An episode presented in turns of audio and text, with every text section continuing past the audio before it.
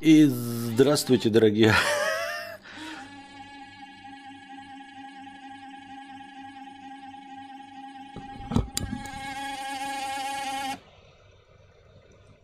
Слыхали это, да? Здравствуйте, дорогие подписчики и подписчицы. С вами вновь ежедневный подкаст Константина Кадавра и я его ведущий Константин Кадавр. Вот слыхали сейчас эти звуки? Такие звуки постоянно издает мой, мой ноутбук. Мне кажется, он продержится недолго.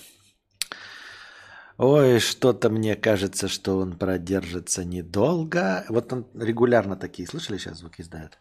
Я не знаю, слышали вы или нет, но, в общем, короче, вот. Так, начинаем кинобред. Предыдущий кинобред был в апреле месяце, если мне память не изменяет. Вот. Э, поддерживайте, дорогие друзья, этот формат донатом, если он вам нравится. Я знаю, что поклонников этого формата небольшое количество, но тем не менее хотелось бы, чтобы э, поддерживали чеканной монетой, чеканной монетой поддерживали. Вот такие дела. Так, что у нас там по кинобреду? Фильмов было дофига. Часть из них, наверное, я еще и подзабыл. Ну, будем посмотреть. Начнем сразу же с новиночек. Э, а не с того, что вышло 33 года назад. А вот, значит, на днях или раньше, э, или позже мы посмотрели фильм «Топ Ган Мэйверик». Вторая часть э, э, похождений бравого пилота по кличке Мэйверик в исполнении Тома «Миссия невыполнима Круза». Вот этот фильм собрал что-то дохренище денег. Это, по-моему, самый э, топовый фильм по сборам в карьере Тома Круза, чему он, конечно, безусловно рад.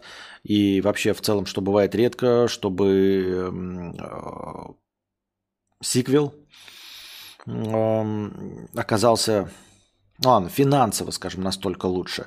Мы его посмотрели. Фильм мне понравился. Он такой по-хорошему олдскульный. Э, поставлен по старым, знаете, лекалам, когда э, в боевых сценах про самолеты снимаются настоящие самолеты. Наверняка там есть и компьютерная графика, но она э, в незаметных пределах. А в остальном все снято по старинке. То есть э, сцены в кабине сняты в реальной кабине, а не на зеленке. Э, сцены с полетами сняты реальные. Вплоть до того, что даже сцены с полетами из кабины тоже чуть ли не реальные. То есть летит реальный пилот, а актеры сидят э, сзади и, и э, просто попадают в кадр, то есть настоящие реальные полеты. Вот. Нельзя сказать, что вот после уже прошествия нескольких дней, э, что это классический боевик. То есть, ну, он такой же боевик, как и первая часть Топ Ган.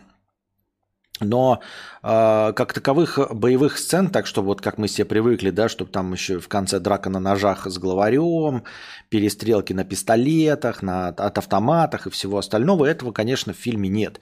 Это просто здравый такой фильм, возвращающий нас э, в... Э, экшен 90-е. Вот. Э, прекрасный образчик, как я уже сказал, олдскульного кино.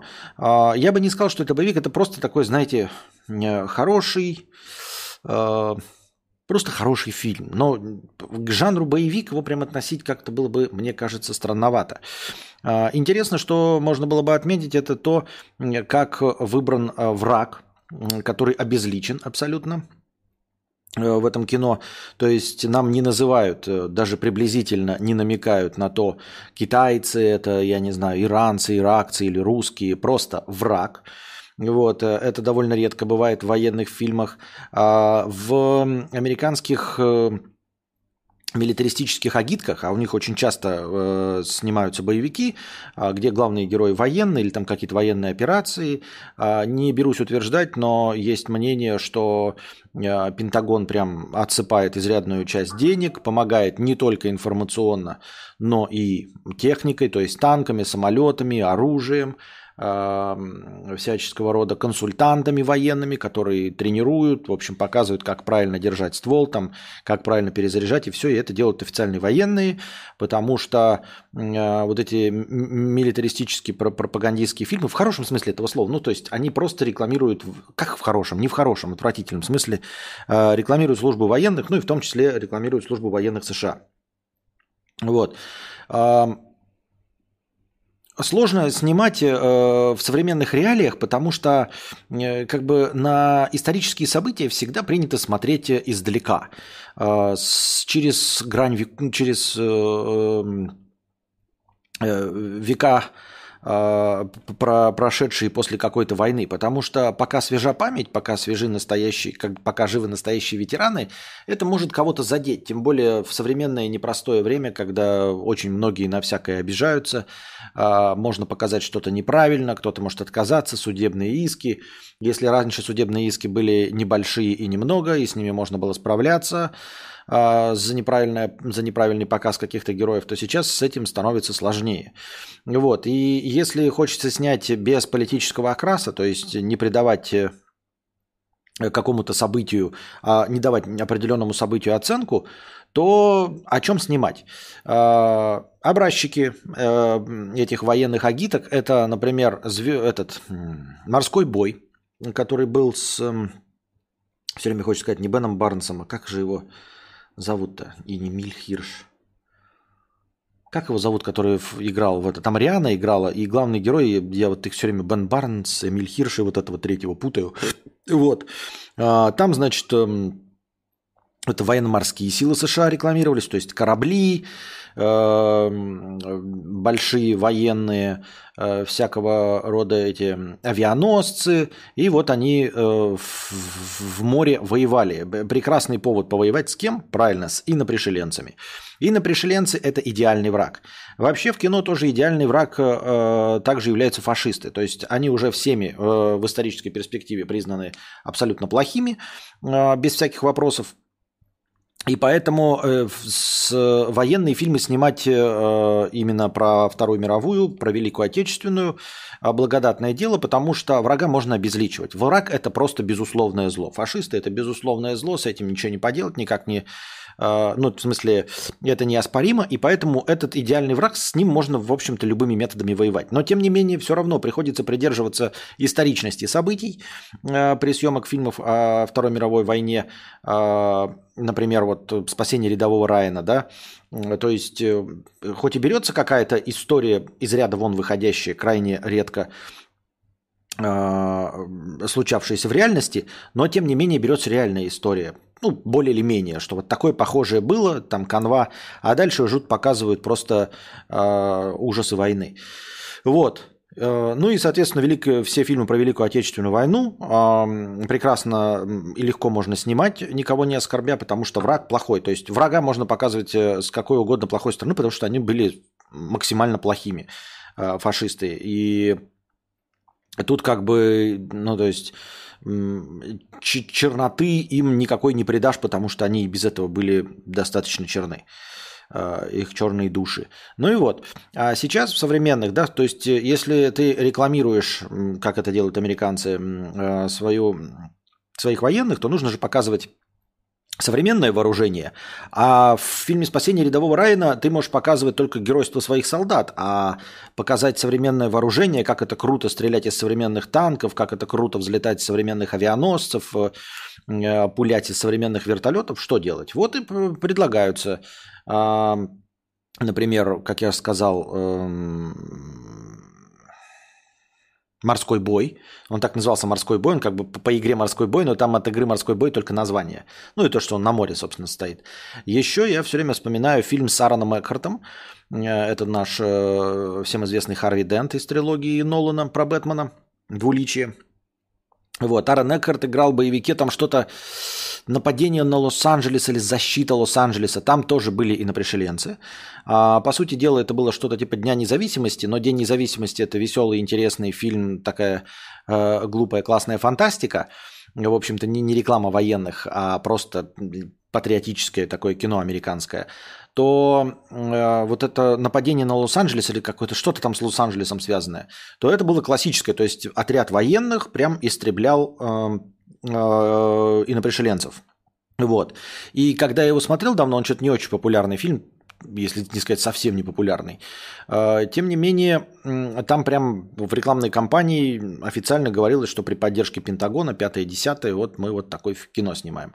Ну и, соответственно, естественно, Топ Ган Мэверик это тоже э, из того же разряда кино, но э, для того, чтобы это не смотрелось глупо и дебильно, сделали нам не пришельцев, но при этом, я подчеркиваю, почему, почему об этом говорю, они прикольно показали невидимого врага. То есть э, максимально, что показывали нам какого-то пилота издалека в черной маске, причем все герои Тома Круза там э, и всех остальных, я забыл, как актера зовут, который на барабанах-то играл, не знаю, что-то надо тренировать свою память. Вот, который еще в фантастической четверке провальной последней версии играл. Мистера Фантастика, по-моему. Так вот, их показывают лица, у них там цветные шлемы, их всегда показывают, даже из самолета понятно, кто что за почему, а враги прям вот в, э, полностью в темном забрали, даже лиц не видно, эм, э, и то их показали там два раза в кадре. Все остальное это обезличенный враг, без всяких опознавательных знаков, без кого. Вот есть какая-то вражеская база, на этой вражеской базе происходит какое-то атата. Они там обогащают уран. Эту базу нужно взорвать, пока э, завод по обогащению урана не запустился. У них есть три недели, и вот отряд, который должен натренироваться и выполнить э, миссию невыполнимую на самолетах подлететь туда, быстро скинуть бомбы и улететь. Вот эту миссию выполняет э, Том Круз со своей командой молодых летчиков.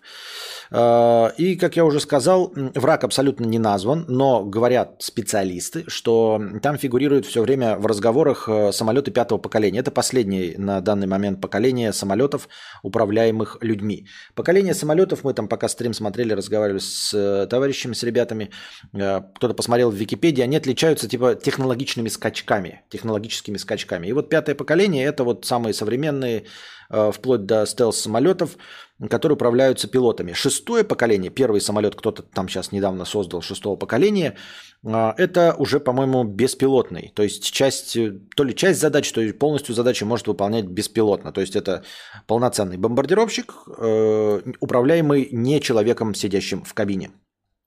Вот. И, кстати, на эту тему есть пара фраз в фильме, и они прав- правильные. Там один из этих э, генералов говорит, что ты устаревшая система Том Круз, то есть все равно все перейдут на беспилотники, нахрен не нужно будет больше летать. А он там что-то, какие-то испытательные полеты проводит на истребителях, и, ну, дерзкий, амбициозный, в общем, нарушает правила. Ну, а ему начальник говорит, нахуй ты, бля, выебываешься, ебать, все равно вы э, как кучеры при введении метро в Москве. Вам недолго осталось. Ну и, в общем-то, это правда. Так и есть. То есть эм, нет возможности через 13 лет снимать э, следующую часть Топ Ган Мэйверик, хотя я верю, что Том Круз будет Э, во всеоружии, он будет э, все так же молод, красив и способен э, прыгать с парашютом сам. Тем не менее, снять будет сложновато, потому что, скорее всего, если будет речь идти о современной технике, э, такого рода пилоты э, уже будут не нужны, наверное. Хотя хуй его знает. Ну, всегда сюжетно можно, конечно, придумать что-нибудь типа все беспилотные при помощи электромагнитного импульса уничтожены, можно только на старых самолетах F-16 летать и найдется место и Тому Крузу. Но тем не менее, такой грустью отдает, что эпоха уходит, э, таких бравых героев, э, сидящих в кабинах, э, как Том Круз. Ну и как бы... И это правда. И это так и есть. Вот. Так э, насчет поколений, это пятое поколение. Э, они все время говорят, что Том Круз, вот как высший пилот, значит, этого пятого поколения э, в Америке со своей командой, Почему их вызвали? Потому что противостоять им будут тоже самолеты пятого поколения. А дело в том, что самолеты пятого поколения есть только, судя по всему, у России. Вот. То есть э, э, это, я ни в коем случае не намекаю на то, что они против, они этого и не хотели, и зритель, ну, как бы этого не говорят, это просто показать, что э, враг высокотехнологичен. Но если придираться, если придираться, то можно узнать, что самолеты пятого поколения есть только в России, помимо США. Вот. Э, но и это фильм не про вражду с Россией, там ничего, ни намеков никаких нет, ничего подобного, поэтому можно спокойно смотреть этот фильм он э, нигде никак не, не будет запрещен, потому что, ну, фактически там ничего нет такого. Вот. И это хороший боевик. Э, в конце давящий на мужскую эмоцию. Вот. Приятный просмотр. Э, наверное, понравится еще дополнительно тем, кто любит всякую вот эту авиацию и прочее. Но нельзя сказать, что там особенно показывают какие-то технические детали или как они там тумблеры нажимают. Э, Все-таки это популярное такое, а не специфичное кино. Вот, хороший фильм, стоит посмотреть. Наверное, в кино тоже забавно, бачно смотрелся. Э, графика не выпирает, если она есть, а возможно ее и нет. Да? Но снято все вот так, как если бы э, была возможность э, так камерами облетать, как бы это было снято в 86-99 годах. Короче, рекомендую к просмотру. Так, у нас тут донатики прилетели. Спасибо большое всем, кто поддерживает формат. А, так, простыня текста, наверное, это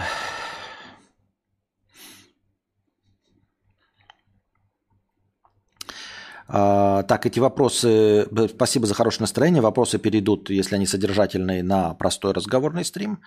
Вот Майлз Теллер, да, спасибо, Майлз Теллер, это который играет вот вторую главную роль после Тома Круза, а, сына умершего в первой части пилота, не, ну, помощника пилота он у, у Тома Круза был Гуся.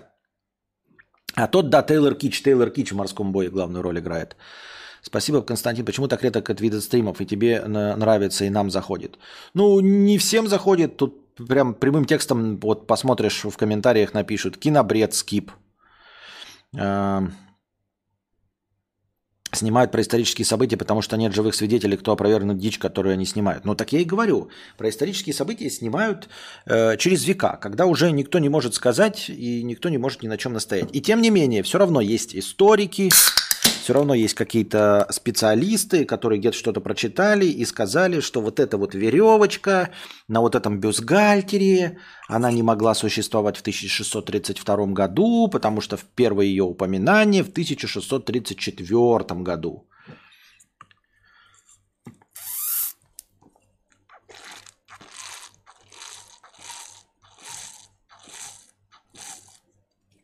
Ах.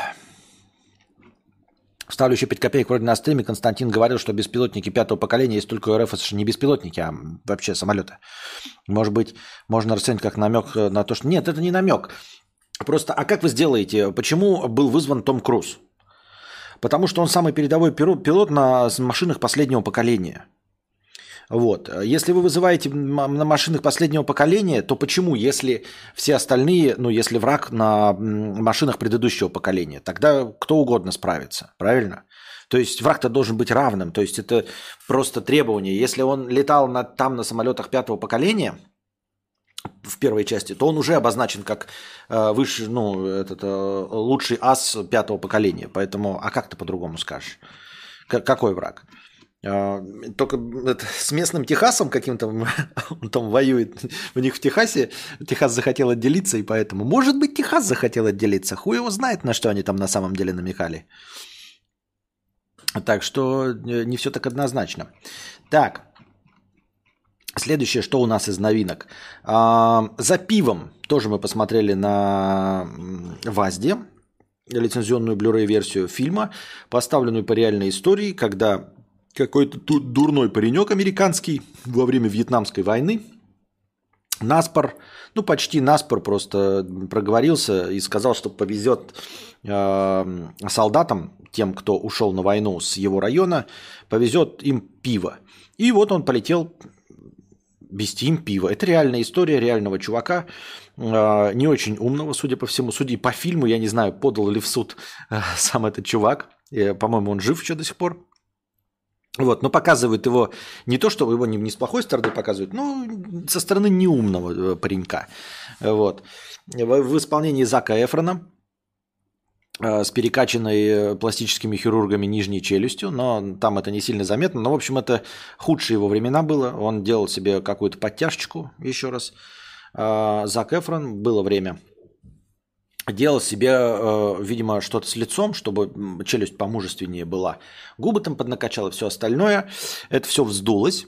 И, э, естественно, всякие таблоиды сразу начали над ним смеяться. Он сказал, о-то-то, это, короче, по показаниям врачей. То ли в аварию я попал, то ли, блядь, с лестницы упал ебалом вниз пьяный. Короче, по показаниям врачей. Никто ему, конечно, не поверил, ну, потому что а, так не делается – восстановление, вот, она не увеличивает твою челюсть и не накачивает тебе э, губы.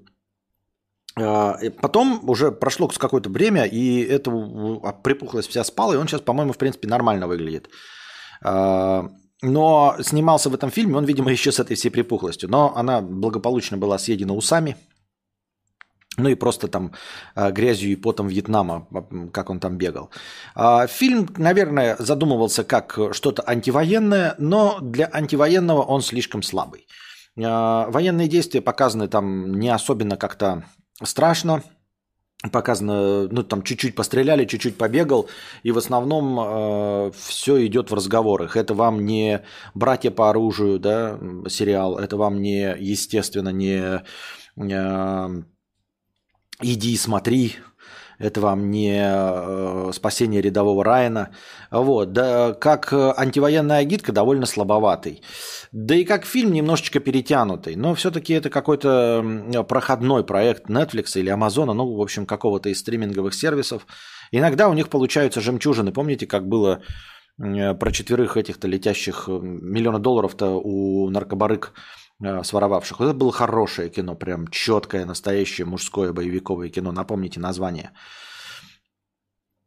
Э, там, где Педро Паскаль был, там, где этот был Джексон Тейлор из, э, это, из «Сынов анархии», по-моему, Бен Аффлек и Кейси Аффлек.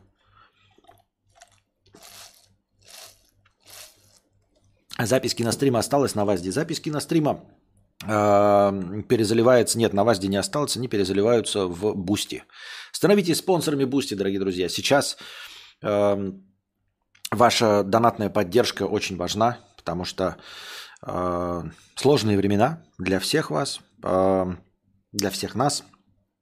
Э, но, тем не менее, если от каждого э, из вас не убудет по 50 рублей, то мне от каждого из вас по 50 рублей прибудет и э, сделают мою жизнь лучше. Тройная граница, да, тройная граница. Прекрасный фильм. Рекомендую всем смотреть. Так. А где звук? А, блядь. Ну ты серьезно, вот пишешь, где звук, вот все остальные в чате молчат, о чем-то со мной разговаривают, а у тебя где звук, да?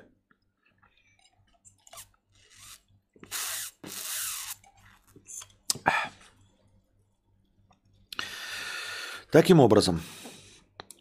Так. Ну и, в общем, это, короче, не обязательный фильм просмотру. Когда мы его смотрели, вроде бы я, конечно, получил удовольствие, но в целом сейчас уже, да, задним числом думаю, что это не обязательный фильм к просмотру. А, не то, чтобы он показал Вьетнамскую войну, а, хорошо, не то, чтобы какая-то там особенно интересная история. А, вот. Интересно наблюдать за редко появляющимся персонажем Рассела Кроу. Он э, выглядит так же, как в в фильме вот с Леонардо Ди Каприо про ЦРУшников, вот тоже мы смотрели, как он назывался, опять забыл. Вот, э, он такой полненький, он старый журналист, в общем, свою задачу выполняет. За ним интересно наблюдать. За похождениями Зака Эфрона наблюдать не особенно забавно. Есть, конечно, такие элементы, э, отдаленно напоминающие уловку 22, где показывается вся э, э, ересь военной машины в целом. Но такие, так, такого уровня шутечки были вот в, в известной книги э, «Уловка 22». Но тут конкретно это воплощалось в том, что э, нашего героя везде пропускали, потому что думали, что он ЦРУшник. Он приезжал и, ну, просто в гражданской одежде с простой сумкой говорил, мне нужно на базу. Они такие, ты что, гражданский? Он такой, да. Совокупность лжи, спасибо. Ты что, гражданский? Да. И они такие, бля, гражданский, ну не пришел бы же, да? Наверное, это ЦРУшник под прикрытием. И его везде пропускали, потому что думали, что он ЦРУшник под прикрытием. А он просто не отрицал этого. Ну, то есть лжи как таковой не было. Вот. Там с самого начала такие его впустили, заходит полковник такой, это кто, гражданский, да.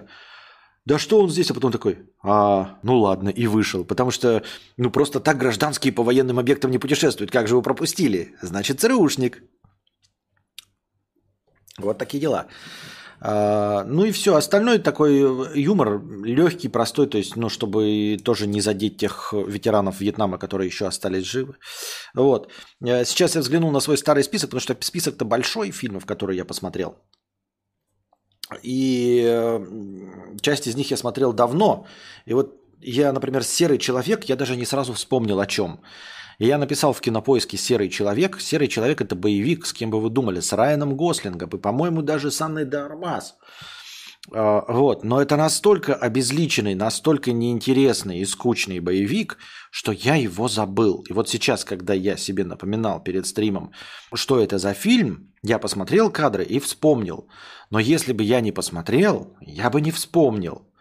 Понимаете? То есть прошло каких-то вонючих 3-4 месяца, и я смотрел фильм, который рекламировался, тоже нетфликсовский боевик, по-моему, даже его анонсировали как успешного продолжения, но насколько же должен быть обезличенным боевик, чтобы с вашей дрочерской э, э, любимой э, Анной де Армас и со всеми любимым Райаном Гослингом, и он мне не запомнился. Вот. Что-то кто-то, какой-то мужик с, с э, погонялом Вертикс 500 рублей. Спасибо большое за проезд передаем. Спасибо большое, Вертикс, за поддержку формата. Казалось бы, да, Райан Гослинг, так вот, он играет какого-то там шпиона, у которого погоняло, не погоняло, как этот эм, творческий псевдоним, эм, позывной, что «Серый человек» или проект Греймен, ну так же, как Тредстоун был у э, Джейсона Борна, в общем, та группа э, этих э, шпионов, вот у них было, значит, э, наименование «Серый человек». И, и что-то он там какое-то задание выполняет, какую-то флешку. А, злодея еще играет наш а, любимый Капитан Америка. Крис... Крис... Что-то мне сегодня совсем плохо с памятью. Опять Адешки начали у меня выжигать мою память. Крис... Почему сказать? Ну не Хемсворт. Хемсворт это Тор, а тот Крис... Крис... Давайте, как там? Крис...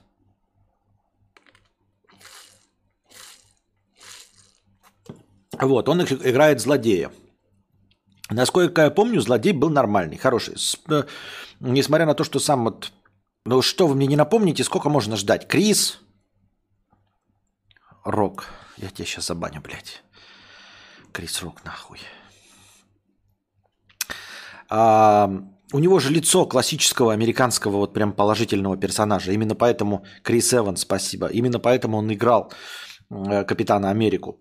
Потому что у него идеальное лицо, подходящее под Капитана Америка. Как у Генри Кавилла идеальное лицо Супермена а, с его вот этим подбородком э, вот здесь вот, да, а, ямочкой, с волевым подбородком и черными волосами. Так идеальное лицо для Капитана Америки, для э, Роджерса, это вот Крис Эванс. Я понимаю, что он там в комиксах где-то был там бородатый, не очень, может, и похож, но в целом, как лицо американского вот патриота, Крис Эванс прекрасно подходит. И вот он, значит, в этом в «Сером человеке» играл злодея.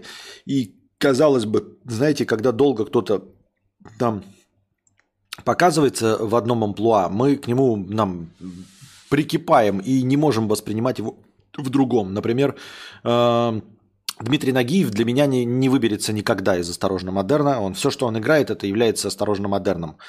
Вот. Э, сложно себе представить, например, сейчас Дэниела Крейга без костюма. Даже он в каком-то, я помню, посередине Бандиана играл в военном фильме, и он там в какой-то бичарской одежде какого-то повстанца играл. И то он выглядел, как, знаете, э, как Джеймс Бонд, просто специально переодетый в бичарскую э, одежду какого-то партизана. Вот. И Крис Эванс довольно хорошо смотрелся в э, роли злодея. Он не топовый злодей, конечно, не попадет ни в какие списки, но тем не менее я ему поверил. Да у него сразу его вот это слащавое американо-патриотичное лицо превратилось сразу в лицо э, э, смазливого черта, такого, знаете, э, подонка, мерзавца, красивого мерзавца. Вот. Э, удивительно, что легко так перевоплотился, и даже с теми же ухмылочками, точнее, наоборот, ухмылочек там-то не было, а здесь вот эти комедийные ухмылочки сразу, как только начинает Капитан Америка ухмыляться, так сразу превращается э, в, э, в мразотину. Неплохо получилось, если честно. Следующий наш фильм «Между нами горы». Э, таки посмотрел старый, э, да, довольно давно уже вышедший мы решили с Анастасией устроить ретроспективу, э, значит, типа триллеров, вот таких проходных фильмов, посмотрели «Между нами горы». Значит, эм, Куда-то хочет добраться Кейт Уинслет, которую мы помним по «Титанику», и Идрис Эльба, э, черный э, афроамериканский э, вот этот защитник врат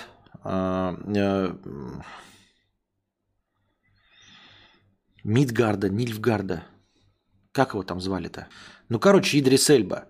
Он же Стрелок, Стивен Кинговский и, и все остальное. Известный черный афроамериканский актер.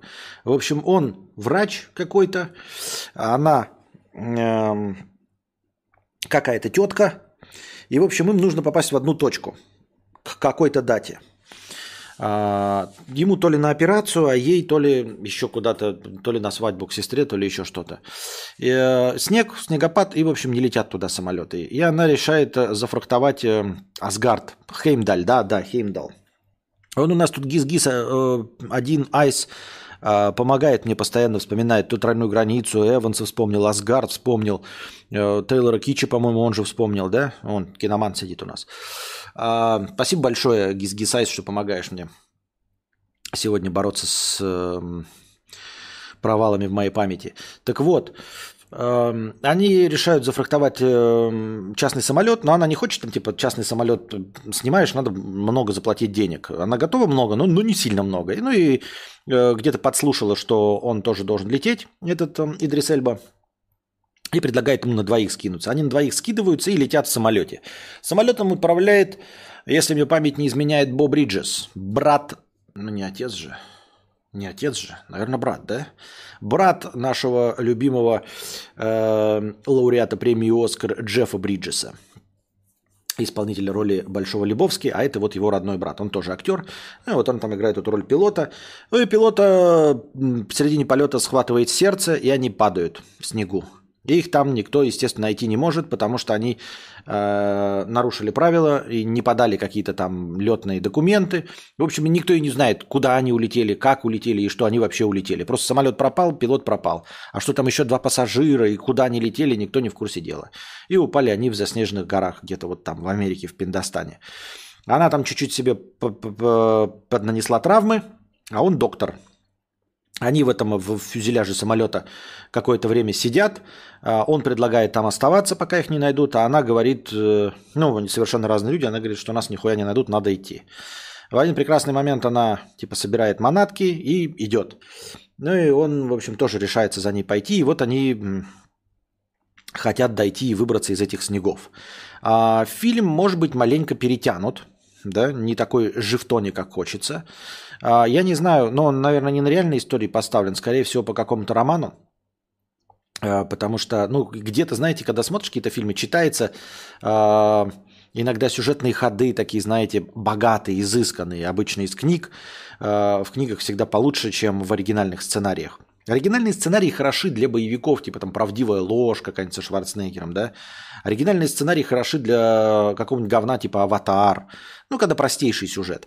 А когда вы снимаете что-то про переживания людей и вот про мотивацию, про вот взаимоотношения, всегда вот эта вся драматургия, она лучше выстроена в книгах, потому что ну, писатели как-то э, имеют профессиональный опыт, и когда берутся экранизировать какую-то книгу, она уже имеет успех. Э, в любом случае, вот берутся экранизировать, значит, успех уже есть, значит, читатели уже это схавали, значит, уже сюжет хороший, уже э, драматургия выстроена, нужно ее только просто передать. Может быть, ее не лучшим образом передали, но в целом, а, казалось бы, простая история, да, сколько уже было этих э, выживальных, э, и там, где самолет вот в, это, в Аргентине что упал в горах, помните, где ели, э, где Итан Хоук, по-моему, был, они ели человеченку, реальная история. И этот история с Энтони Хопкинсом и Аликом Болдуином тоже мы смотрели на стримах, как они выбирались э, из тайги, с медведем воевали. Вот. Таких фильмов множество. Э, и этот такой более или менее свежий, два героя. И все равно, э, несмотря на то, что он перетянут, все-таки история хорошо поставлена. Там нет супер натянутых моментов, большей части взаимоотношений героев и реалистичный перед ними встают проблемы. Ну, не какие-то там, знаете, стая волков, с которыми надо на ножах драться, как в фильме с Лаймом Нисоном, где он полфильма в свитере бегает при минус 20 и э, борется стеклом со стаей волков. А это все-таки реалистичный фильм. А, посмотреть его можно, но когда у вас будет настроение и много времени, он, по-моему, два с лишним часа идет. Вот, там есть э, и любовная история, ну, там уж посмотрите, как вы сами ее э, воспримете.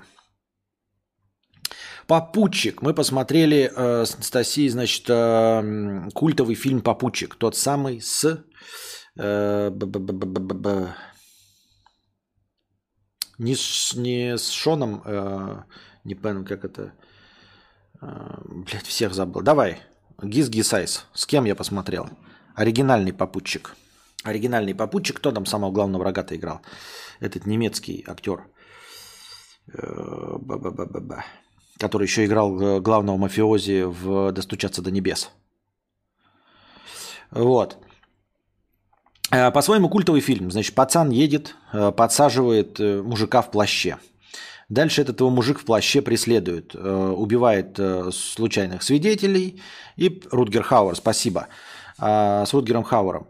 Не ремейк с Шоном, которого я тоже забыл, с Эдвардом Старком. Я оригинальный посмотрел. В общем, я не знаю, почему этот фильм имеет культовый статус. Он очень натянутый. То есть по современным меркам его смотреть довольно больно. А, потому что главный враг этот маньяк в исполнении Рутгера Хаура. Во-первых, там захваливают его все, ну, типа, за его культовость, а, за исполнение роли вот этого маньяка, попутчика. А, меня Рутгер Хауэр не пугает. Мне кажется Рутгер Хауэр добрым. Я не знаю, почему его решили. Вот все сначала решили, что он прекрасный злодей после этого фильма, да? Потом, значит, он же был антагонистом, роботом Э, в кинофильме «Бегущий по лезвию» Ридли Скотта. Тоже культовый. Вот против Харрисона Форда он там э, играл. Ну и все запомнили, что вот он прекрасный исполнитель отрицательных персонажей. И я его не испугался.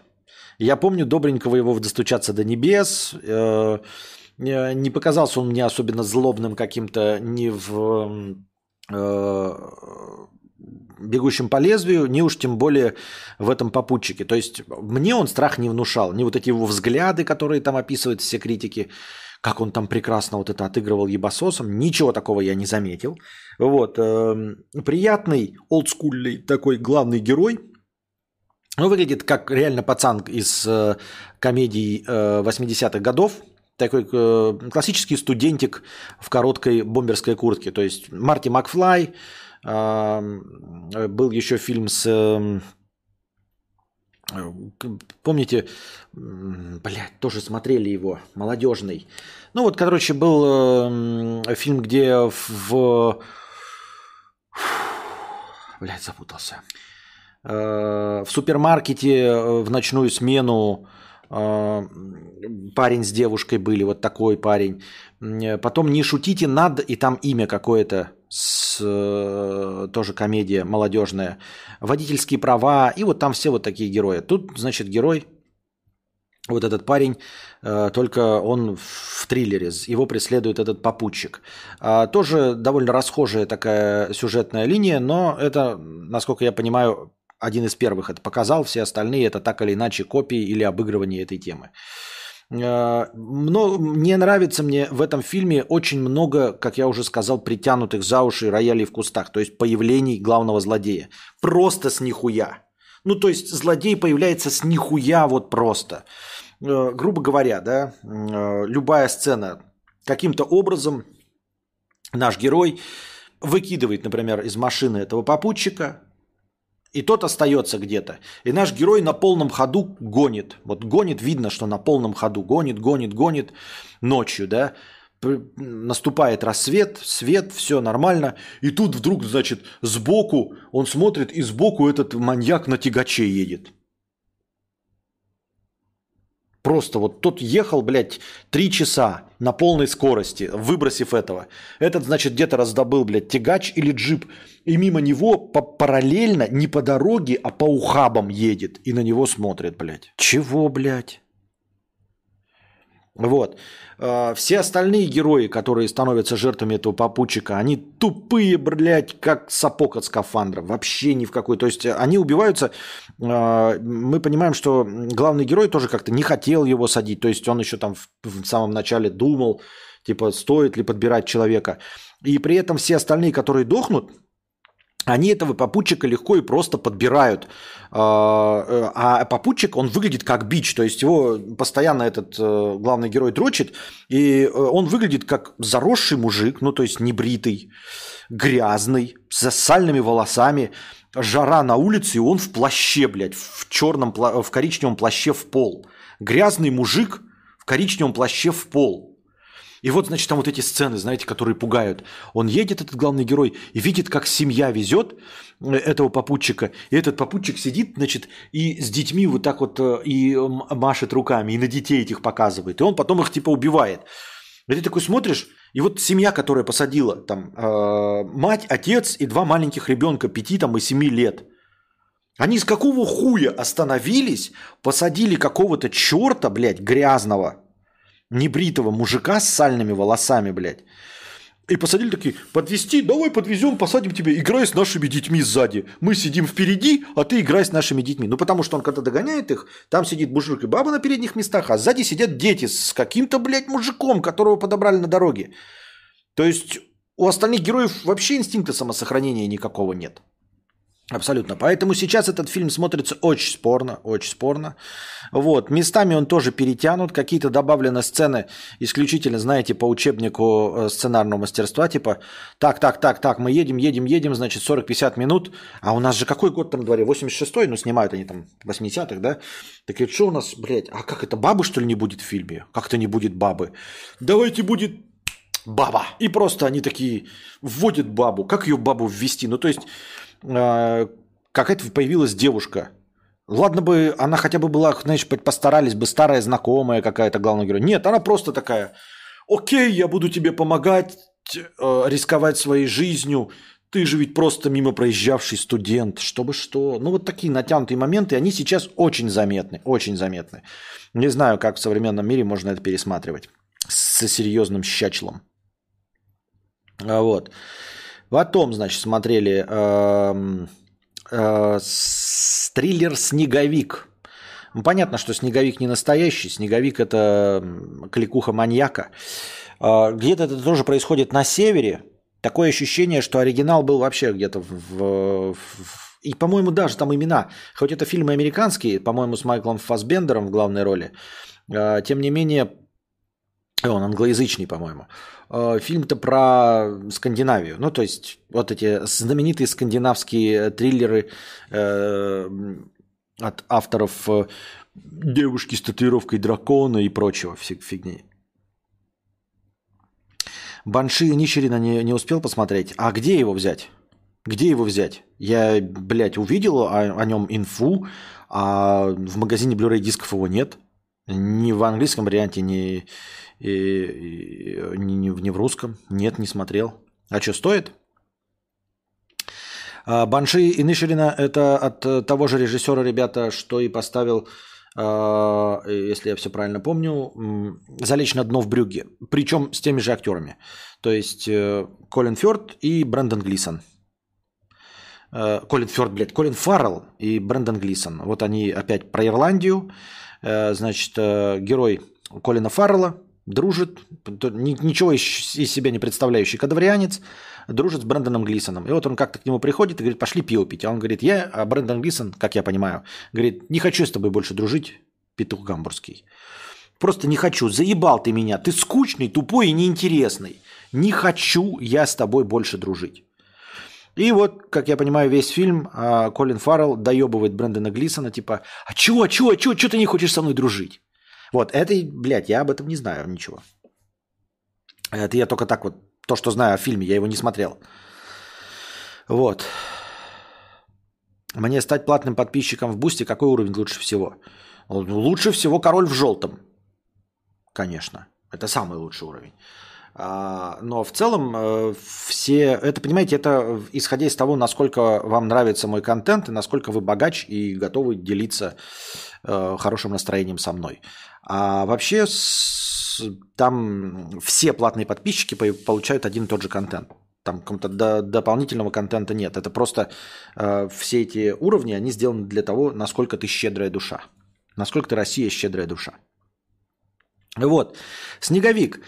Вот тоже давно посмотрел, уже практически не помню. Оценочка у него слабовастенькая такая, конечно, 6,6, где-то 6 меньше, чем 6,6.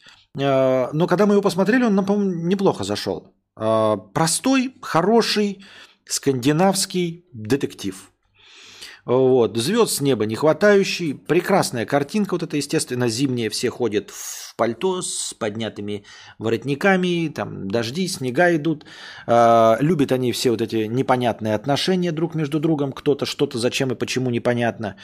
Вот там в данном случае, например, наш главный герой, какой-то алкаш, постоянно просыпающийся непонятно где.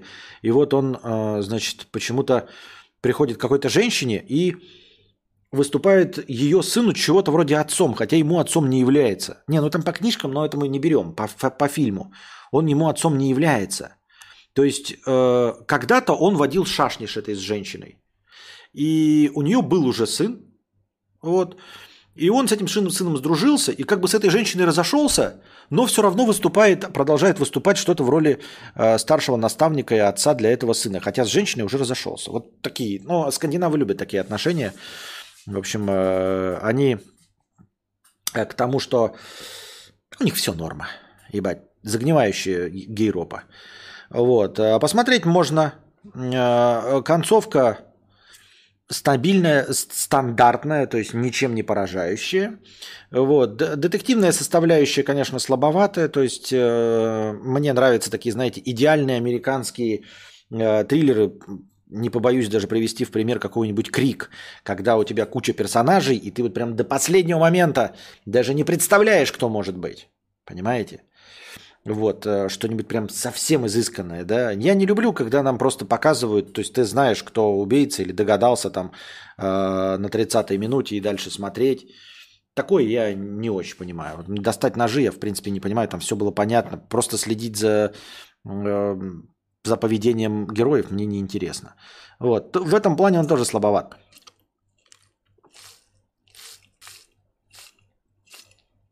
Интересно, можете, можете, это одноразовый фильм, если вдруг захотите его смотреть, хотя я не особенно рекомендую. Можете посмотреть сначала его, а потом на Википедии прочитать про этого героя. Это какая-то, как обычно, экранизация седьмой или девятой книги из 15, да? Просто в середине эм, э, карьеры вот этого детектива. Ты смотришь такой, думаешь, ну он, блядь, загнется с алкашки, да? А оказывается, что он давным-давно загибается, и в других книгах описано, почему он загибается, а потом окажется, что он еще и не загибается нихуя.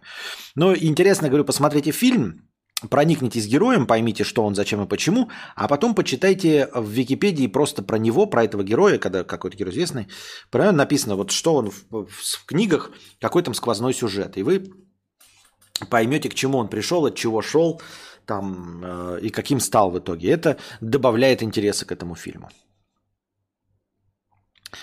Всем привет, Костик, привет. Спасибо. Маньяк ТМ 500 рублей с покрытием комиссии. Спасибо большое за покрытие комиссии. Видишь, сколько донатов? Нравится народу? Нравится? Ну так поддерживайте, он еще на хорошего настроения. Так. Как неудобно на одном экране все это разводить. Хотелось бы, конечно, сразу три экрана. Смотрели новую документалку Асафьева? Нет, еще не смотрели. Тор, Любовь и Гром. А, Разве мы его не обсуждали? Наверное, нет. В общем, Тор, Любовь и Гром. А, новая часть про марвеловского героя Тора и про возвращение а, его первой зазнобы из первой части в исполнении Натали Портман. Натали Портман вообще не подходит, если честно мискаст полнейший. Как я уже говорил, начиная с э, Черного лебедя, Натали Портман все время играет Черного лебедя. Видимо, она настолько вжилась в роль, что для меня она выглядит как психопатка. Как психопатка на грани э, депрессии, истерики или, я не знаю, какого-то помутнения рассудка. И даже здесь там красит ее, парики надевают, макияж, молодят, все остальное. Нет, это остается Натали Портман. А, ну, пусть красивая, но 40 с лишним лет женщина, которая находится на грани нервного срыва. И так она все время выглядит. И глаза у нее на грани нервного срыва. Вот, ну, то есть, как можно в позитивный э, супергеройский фильм запихать э, этого героя, непонятно. Зачем и почему, и что движет такими людьми. Э, но не стоит... Э, Печалится в следующих частях, я наспойлю сразу, она в конце сдохнет, а, ее не будет. То есть это одноразовое ее появление, видимо, отмусолили ей денежек, чтобы она вернулась, потому что во вторых, там, третьих частях ее просто упоминали, но не показывали, потому что ну, она отказалась сниматься в марвелском говне. Здесь, видимо, э, решили чуть-чуть поднасыпать. Крис Хемсворт, конечно, выглядит ее лет на 15 моложе. Как ни крути, вот просто у нее она не старая выглядит, у нее какая-то усталость в глазах. Я не знаю, разделяете вы это мнение или нет, но для меня она выглядит, как вот говорю, абсолютно уставшая от жизни женщина в глубокой депрессии. И даже в этом фильме она таковую и играет. Вот. Эм, хорошо, что ну, она там поднакачалась, видно, да, там в некоторых кадрах, когда появляется. Э, типа прям мускулистая. Сначала смотрели, мы такие думали, неужели там не её? А потом я видел э, моменты со съемок тоже, ну, типа бэкстейджи фоток. Нет, она качалась, ходила и э, бицуха у нее настоящая. То есть прям потренировалась тетенька. Молодец. Ну, не для того, чтобы, конечно, кубики на, на брюхе показывать, но тем не менее. Есть некоторые вообще не стараются для, для роли супергероев. А, Тор выглядит как всегда, шуток меньше. Все-таки он, по-моему, тоже Тайка Вайтити поставил «Любовь и гром». Но предыдущие части были гораздо веселее. Особенно вот это, где э, они на ринге дрались с Халком. Она в разы была веселее. Э, это все-таки какой-то отдает грустью. Да и сама там тема с болезнью вот этой э, Натали Портман – это какая-то не марвеловская, непонятно для чего, зачем э, нам напомнили про эту героиню, чтобы потом в конце ее э, угрохать. Ну, угрохать как? Она принесла себя в жертву, и вот этот последний сюжетный ход, он, скажем так, совсем не необходимый. Они совершенно его не проработали. Потому что она... Ну, там, типа, можно было тысячи разных способов по-другому справиться. Мне так кажется, если вы смотрели. Вот. Э, забыл совершенно, что там, оказывается, главный злодей у нас Кристиан Бейл. Ну, что сказать, Кристиан Бейл продешевил. Он, конечно, старается, да, э, отыграть своего там, как-то гибель богов называют его, или это меч у него гибель богов, э, тоже известного злодея. Но злодей изначальный комиксовый, он без носа. И тоже такое серое лицо. И если бы попытались воплотить что-то похожее, то он бы очень сильно напоминал нам того, кого не, не принято называть слух, Волан-де-Морта. Вот, поэтому решили отказаться от этой идеи, потому что настоящий комикс-герой напришеленец, а его сделали прям совсем гуманоидом. Ну, то есть он остался человеком лысым. И непонятно, он то ли какой-то буддийский монах, да, то ли он сушеный эм, Кратос, блядь. Ну, и э, одежда его какая-то совершенно э, невнятная. Э, я думал, что будет в конце бой на мечах. Дело в том, что э, у, у этого героя особенный меч. И какой-то особенный меч там или какое-то оружие надыбал себе Тор. И я думал, что они поставят хоть какой-нибудь интересный бой на мечах. Это можно было реализовать. Но в итоге они этого не реализовали. То есть я прям подумал, ну, блядь, супергеройский бой на мечах это было бы прикольно. Я еще не видел супергеройского боя на мечах. То есть э, кто-то уровня бога с кем-то другим уровня бога ебашится на мечах. Это было бы прикольно. То есть можно поставить, э, как я бы хотел это видеть, что-то наподобие хореографии в «Матрице», да, когда с оружием было. Мне казалось бы, это было прикольно. Но они в итоге это никак не реализовали.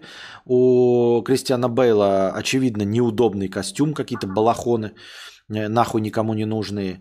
А, меч Мечом не пользуются как мечом, никто не показывает чудеса фехтования. И герой Кристиана Бейла просто слабый для Кристиана Бейла. Это не, не, не тот злодей. У Кристи... Для Кристиана Бейла должен быть злодей какой-нибудь э, ну, с большим хронометражом, но что-то наподобие обозленного какого-то гения, которого можно хоть как-то драматически сыграть. А здесь он играл раба, которому дали э, суперсилу, и все. И у него простейшая мотивация отомстить, и больше ничего. Все. Ну и типа, какую там драму? Раз... У него есть драма, да, потеря ребенка. Но тем не менее, а, это, ну, типа, Кристиан Бейл в роли такого злодея, я не знаю, почему он согласился и не подождал, когда ему предложат кого-нибудь, кого-нибудь. И он согласился на эту роль. Это как стрелять из э, пушки по воробьям. Пушка здесь в данном случае Кристиан Бейл, а его роль это воробей. Не знаю, зачем и почему. Эм, ну, типа, нет, Кристиан Бейл никогда и не, был таким пафосным, что, типа, не соглашается. А, но, тем не менее, я считаю, что зря. То есть этого а, злодея мог сыграть кто угодно. Просто, блин, любой no name. И фильм бы не, не стал ничуть не хуже. И главное, что кого бы не взяли на эту роль, фильм бы не стал лучше. Потому что злодей никакущий. Так я себе это вижу.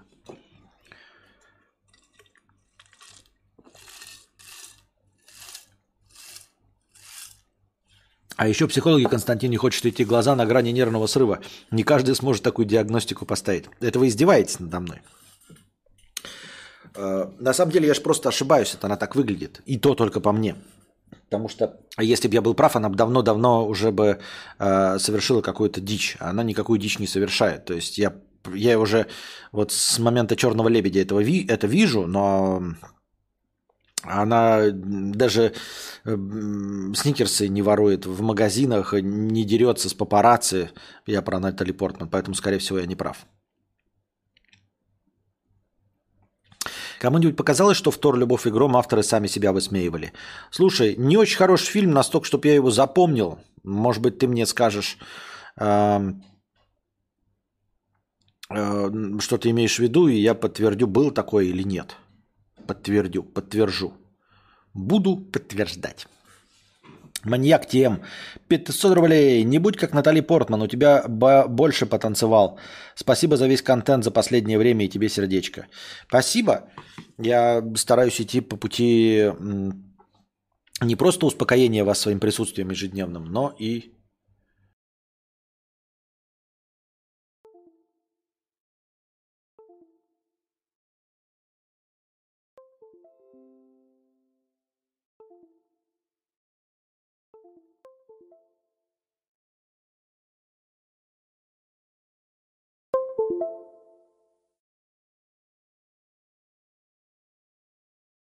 Раз-раз. Опа! Я научился. Я научился, не отключая трансляцию, восстанавливать после, после вьетнамского разрыва жопы. А, да, произошел вьетнамский а, разрыв электричества. Отвалилась мышка, отвалилась а, веб-камера, отвалился микрофон. Слышали, да, вот эти брум брум брум брум брум брум брум брум брум брум брум брум Это все вот такие игрища устраивает нам прямо посреди эфира. Так.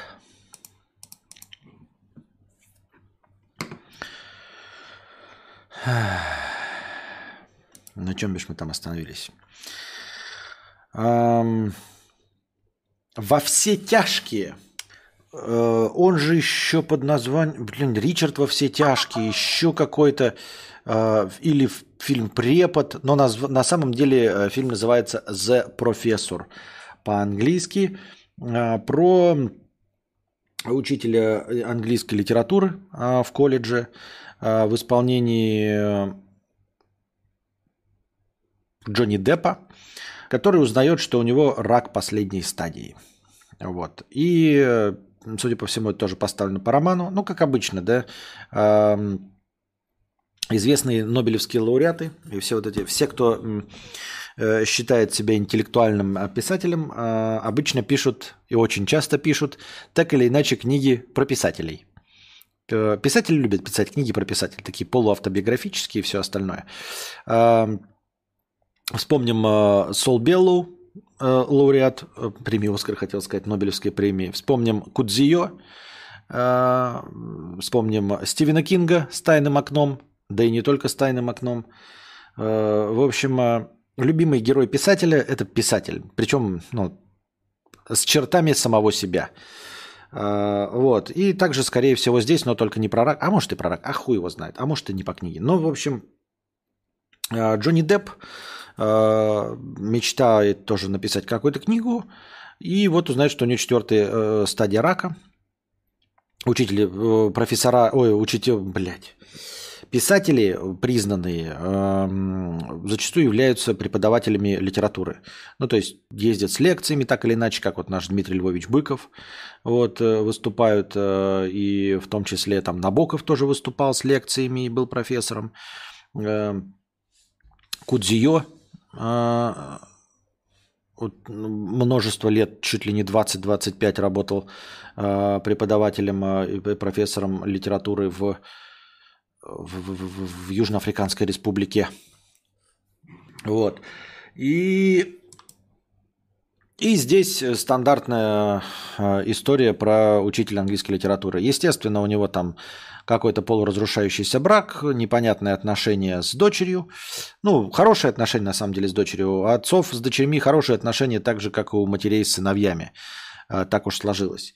Э, вот. Но в браке что-то у него непонятно, и вот он узнает, что у него четвертая стадия рака, рассказывает только своему другу а, и никому больше не сообщает. Ну и вот, в общем, э, несмотря на название «Во все тяжкие», ни в какие тяжкие он не пускается. Чуть-чуть посвободнее себя человек чувствует.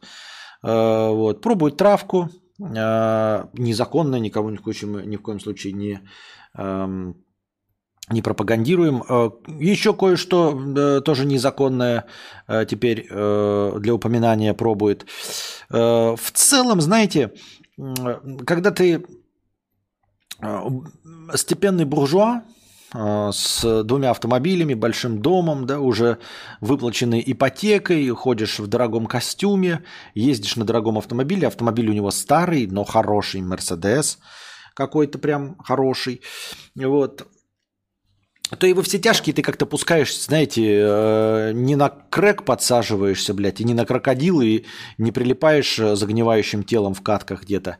А, знаешь, ну травку покурил. Мы ни в коем случае не одобряем, это очень плохо, это падение, это, конечно. Но это не то, что мы представляем себе во все тяжкие. Знаете, устраивать эм, на семейных ужинах какие-то мини-скандалы, типа, когда тебя приглашают на какие-то душные вечера с вином и сыром, э, самой душной женщине, которую никто не хочет слушать, но все при этом молчат, сказать «Да ты душная!»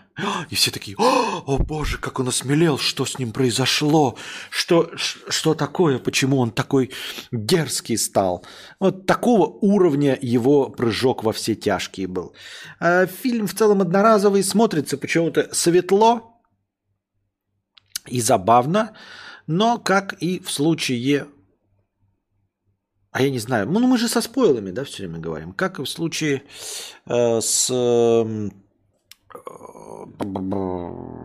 «Достучаться до небес», э, хорошего исхода ждать не стоит. Хотя там нет ничего такого интересного, как «Достучаться до небес». Несмотря на то, что комменты пишут, что фильм прекрасный, классный, там, клевый, он на самом деле неплохой, но э, ничего драматичного в нем не происходит. Наш главный герой не пересматривает свою жизнь, не жалеет ни о чем, не впадает в депрессию, не выходит из нее. Скорее, знаете, он живет, как я уже сказал, жизнью э, степенного буржуя и просто понимает, что ну, какие-то вещи можно было бы себе позволять. А, а он их не позволял. То есть он не делает э, чего-то, о чем мечтал. Нет, ничего такого.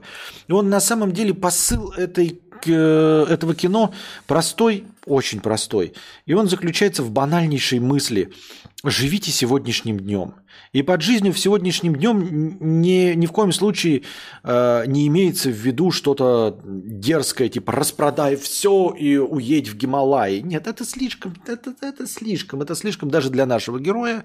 Поэтому жить сегодняшним днем а, для него означает э, и вот знаете, ну вот я никогда не пробовал травку, вот попробую травку, понимаете, никогда не пробовал напиваться в ебанину, вот напиться в ебанину, никогда не пробовал прогуливать работу и вот прогулять работу, понимаете, как я уже сказал, да, жить на всю катушку это вот с, с таким э, накалом это как-то даже издевательски смотрится. То есть они реально хотели в книге, ой, в, в кино этой, в этом показать, что нужно жить сегодняшним днем, а не жить в дне сурка. Но получилось у них не очень, потому что оно по, просто э, показывает, как герой-то на самом деле ничего хитро выебанного не совершил и даже не попытался воплотить свою мечту. Единственное, что он сделал, это типа, ну, напился несколько раз сильно, да, то есть до этого он себя сдерживал, а вот не сдержал.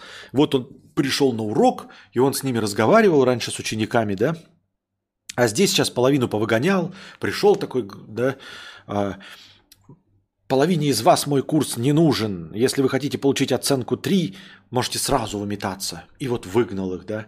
Кто сюда пришел там в леггинсах, не уважает литературу, тоже вы метаетесь. То есть, о боже, как грубо. В следующий раз он пришел такой и сказал, ну, пожалуй, на сегодня урок окончен и убежал. Это же просто, вот это, мать вашу, хулиган, да, это, это как, знаете, типа, мне нравятся плохие парни. А ты знаешь, мне мама сказала ложиться в 21.00, а я лег в 21.02. Вот это ты хулиган! О, ничего себе, какой ты дерзкий! Ты просто нарушитель правил, ты, наверное, нонконформист. Вот его нонконформизм, это уровня, раньше он ложился в 21.00, а теперь он э, лег в 21.05. Вот. Э, говорю, фильм не сильно грустный, поэтому можно смотреть, и да, э, разве что он может смотивировать, знаете, хоть чуть-чуть себя посвободнее чувствовать.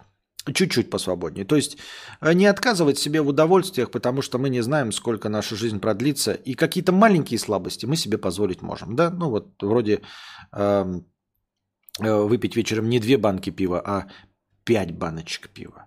Но, но не больше. И больше это уже, это уже, это уже боевик, это уже триллер, это уже э, Том Круз, это все вот это э, Танос, э, там этот Мац Микельсон нахуй надо. Чуть-чуть, чуть-чуть. Ну, выпил литр, ну, два, ну, три. Ну, напиваться-то зачем? Маньяк ТМ 500 рублей с покрытием комиссии на вьетнамский стабилизатор напряжения. Да непонятно, стабилизатор напряжения ли тут нужен. Ведь ничего не выключилось. Оно ничего не выключилось. Оно просто пидорнулось. Оно не выключилось никуда. Но все продолжало работать. То есть, если бы выключилось электричество, то этот аудиоинтерфейс, он бы отвалился, он бы просто выключился. Его надо было просто бы включить. А он не выключился даже. Называй меня своим именем. Смотрели, Константин? Называй меня своим именем. А, смотрели, да. Вортекс не смотрел. Что-то как-то пропустил. Это же какой-то киберпанк говна, да? А называй своим именем мы смотрели на стриме и уже обсуждали. Осуждаем, осуждаем. Дальше у нас сегодня на повестке дня сериал с Сильфиком, э, с Сильвестром Сталлоне. Уже 75-летний Сильвестр Сталлоне играет 75-летнего э, мафиоза по кличке Генерал, вышедшего из тюрьмы, отсидевшего там 25 лет за убийство, во время отсидки еще одного кого-то грохнувшего, но не выдавшего секреты мафии. Возвращается он в Нью-Йорк э, после отсидки, начитался много книжек. Вот, кстати, про начитался много книжек. Все время, знаете, вот есть фильм, по-моему, с Джейсоном Стэтхемом, где он рассказывает, что сидел в тюрьме между какими-то двумя шахматистами и читал те же книжки, что читали они. И вот там были сложные какие-то книжки, хотя не знаю, выглядело это как выебон, конечно, да, а, но что-то сложное они читали. А так в большинстве своем, когда показывают героев, которые читают книги, и они должны э, своей начитанностью поразить американского зрителя. Э, и они все время говорят какую-то банальнейшую хуйню. Это револьвер, да? Э, все время говорят какой-то... Вот в Джейсон Стэтхем, который читал, там какие-то были сложные книги, действительно. Тугарин 250 рублей, спасибо. А в основном в фильмах говорят там типа, я просидел в тюрьме, каждый день читал книжки. И дальше он говорит такое, вот ты знаешь, а, сейчас за нами следят камеры, а это ведь об этом писал Джордж Оруэлл в книге 1984. Я постоянно вспоминаю, понимаете, потому что это вот э, о грани банальности. Но это не начитанный человек прочитал. И начитанный человек, э, ну, начитанный, как мне кажется, интеллигентный человек в 1984 увидит не просто то, что на нас смотрит большой брат. Там книга не про это, там книга про то, как э, ломают волю человека, как он пересматривает по-честному, его ломают настолько, что он по-настоящему начинает верить э, вот в, в официальную точку зрения. То есть э, э там описывается процесс, как человека заставляют написать дважды два пять. Он такой, да я напишу, любой дурак может взять дважды два написать равно пять. А он говорит, нет, вот ты это написал или сказал, а теперь ты должен в это поверить. И они его ломают психологически настолько, что он верит. Вот там, понимаете, про слом, про то, что система, про то, что пытки и все, и что оно способно сломать любого человека. И что знаете, что в, э, как их, э, в подвалах э, Лубянки сломают любого. Любого. Если кто-то не сломался, значит не сильно старались. Понимаете? И это, фи... это книга об этих ужасах, а не про то, что большой брат следит за нами. Это просто поверхностный образ.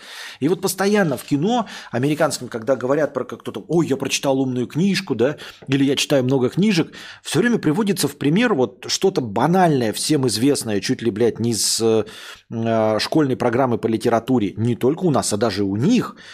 И что-то поверхностное. Вот увидеть, э, что 1984 это про э, наблюдение с камеры, про большого брата, это, блядь, нужно быть... Кто там? Я сам открою. Вот и все. И там просто Сильфик в, в, в паре моментов рассказывает какую-то тоже банальную хуйню такую. Такой думаешь, серьезно? Ты читал так много как ты говоришь, э, книг, и вот из той книги, которую ты прочитал, ты почерпнул эту идею?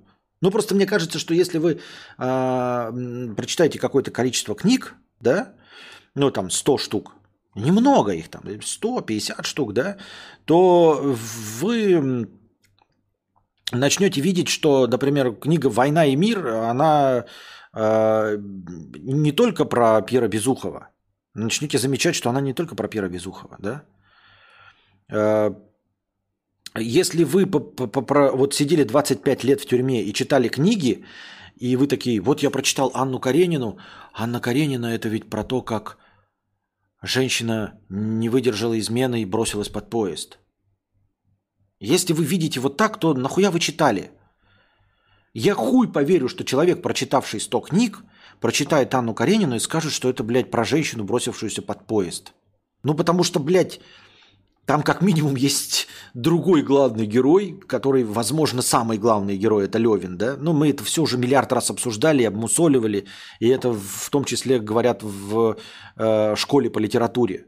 Но это надо быть совсем поверхностным человеком, да? Ну ладно бы такой сказал, я только что, блядь, впервые, ребята, до этого читал, блядь, азбуку, раскраску и состав э, освежителя воздуха на казахском. Это все, что я читал э, за всю свою жизнь. И вот я прочитал Анну Каренину, и там, короче, пиздец, прикиньте, баба изменила, потом сама не выдержала давления общества и бросилась под поезд. Ну да, хорошо. Окей, я поверю, что это э, пятая книга человека, который начал читать. Но если ты прочитал 100 книг и, и, и не понял, и не видел там Левина, ну то нет, короче. И вот он там тоже какую-то такую хуйню прогоняет иногда. Якобы начитанный такой герой.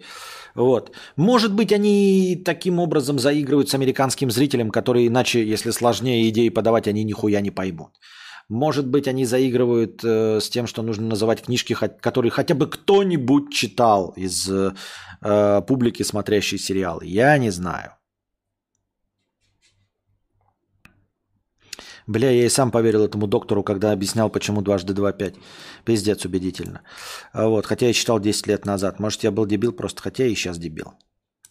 Ну, но, но это же книга не про камеры, согласись, Вертикс. И не про то, что на тебя большой брод, брод блядь, с экрана смотрит. Скорее всего, прочитавший скажет, что это духотище. А, вот.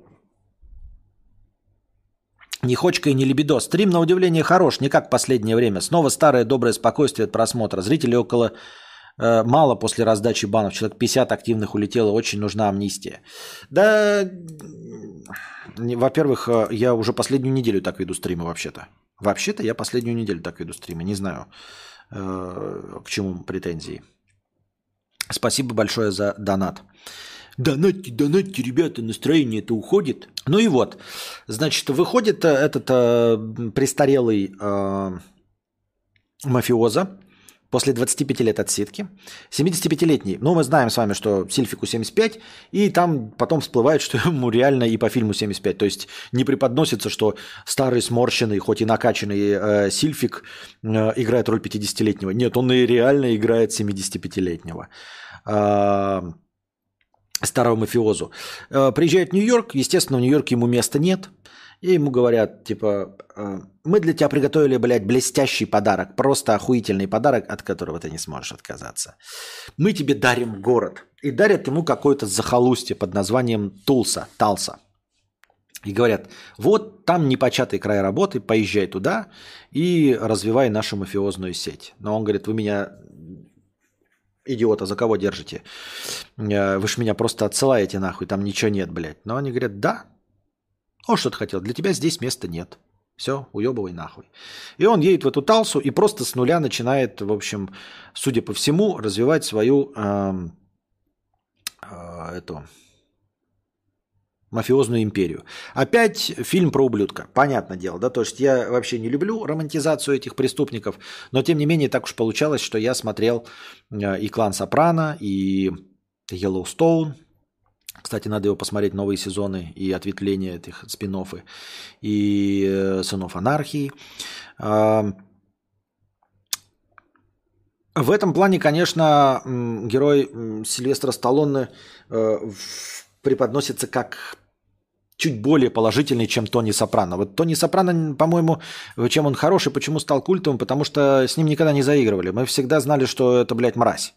Это сразу было понятно, что он э, агрессивный, что он не сдержанный, у него неприятное лицо человека, с которым бы ты не хотел никогда встречаться и не иметь никаких дел. Лично по мне, я это сразу увидел. Дед Прохор стал спонсором на Boosty. Спасибо большое, Дед Прохор, что стал спонсором на Boosty. Вот. А здесь все-таки нам пытаются выдать приятненького персонажа, более или менее, то есть он пока не совершает никаких отвратительных поступков в отношении законопослушных граждан. Но, а, естественно, в современном мире приезжает он, значит, в эту Талсу э, и находит э, первым делом а, точку, торгующую э, травой на законных основаниях и предлагает ее крышевать.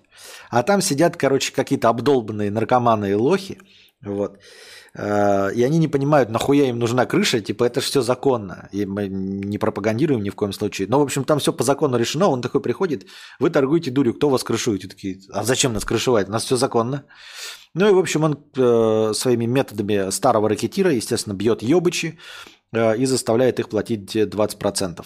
Но потом он им предлагает, конечно, какие-то бонусы, типа отмывать деньги, чтобы правительству все не шло. Но вы знаете, да, что э, кто-то нам даже рассказывал, что вот все эти э, разрешенные легкие наркотики, что эти деньги очень сложно потратить что их нельзя не вывести в офшоры, ничего, они официально куда-то идут по официальным счетам, ведь там что-то, блядь, на них, ну, то есть их нельзя обналичить никак если ты кладешь эти деньги, заработанные на официальной точке продажи э, марихуаны. Э, осуждаем со всех сторон. Вот. И он им предлагает, короче, леваками, хотя они там не понимают. Но главный пока, э, значит, герой кто там? Как я уже сказал, Селестер Сталлоне. Э, его в, этом, в этой талсе палит один чувак, который играл тоже в клане Сопрано, но он там был молодой, сейчас ему уже под 45 лет, усатый. Он думает, что он по его душу приехал, а он там скрывается, может быть, по защите свидетелей, может, еще как-то, но почему-то он решил, что за ним приехал. А может быть, он свои там делишки ведет. Пока только появился персонаж, я только смотрел первые две серии. А, значит, помогает ему no name, no э, афроамериканец, я не знаю, как его зовут.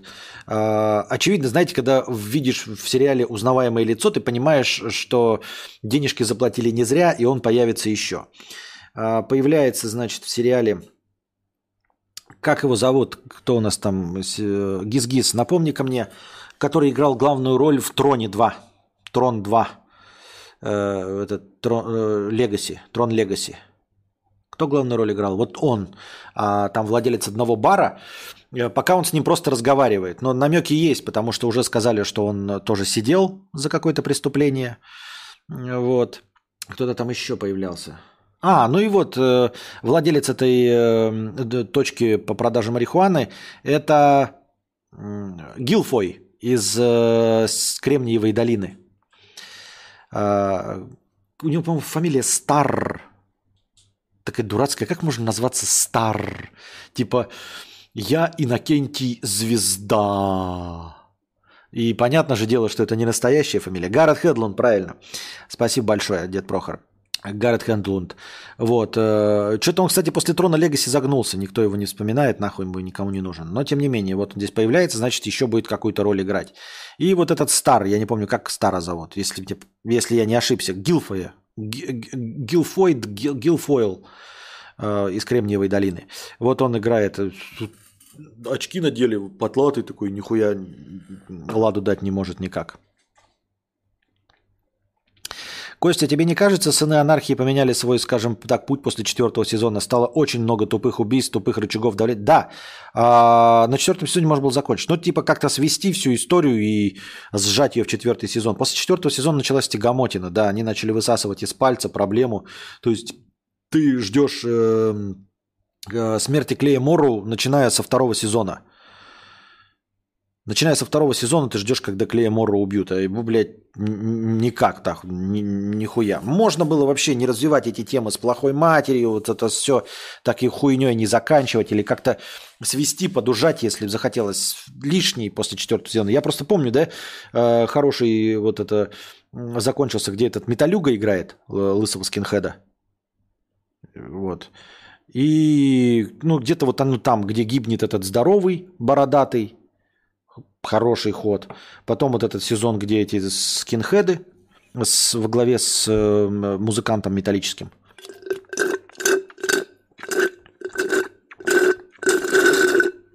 Так вот, сериал-то этот «Король Талса» называется. King of Талса, по-моему, или Талса Кинг, ну, в общем, сами найдете. Мартин Стар все-таки его зовут, да? Как, блядь, можно был Стар взять? Ну, вообще.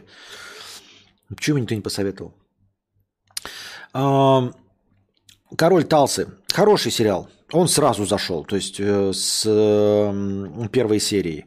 Э, в отличие от какого-нибудь вонючего Уэнсдей. Я так Уэнсдей не стал смотреть. Мы начали с Анастасией смотреть. Э, уже к концу первой серии, там вот чуть-чуть начало разв- развитие. И у меня запало осталось на начало второй серии. А потом кстати, под, подписывайтесь на канал Букашки. Она прямо сейчас ведет там стрим по сериалу на Вазде.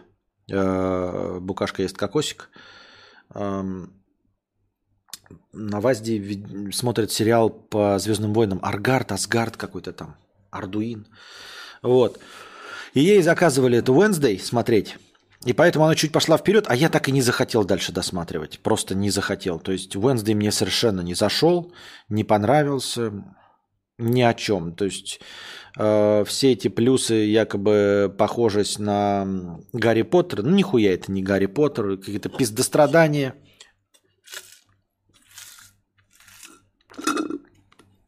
Уэнсдей, которая должна быть минимально эмоциональной, крутит шаш, ша, Андор, да, э, сериал смотрит.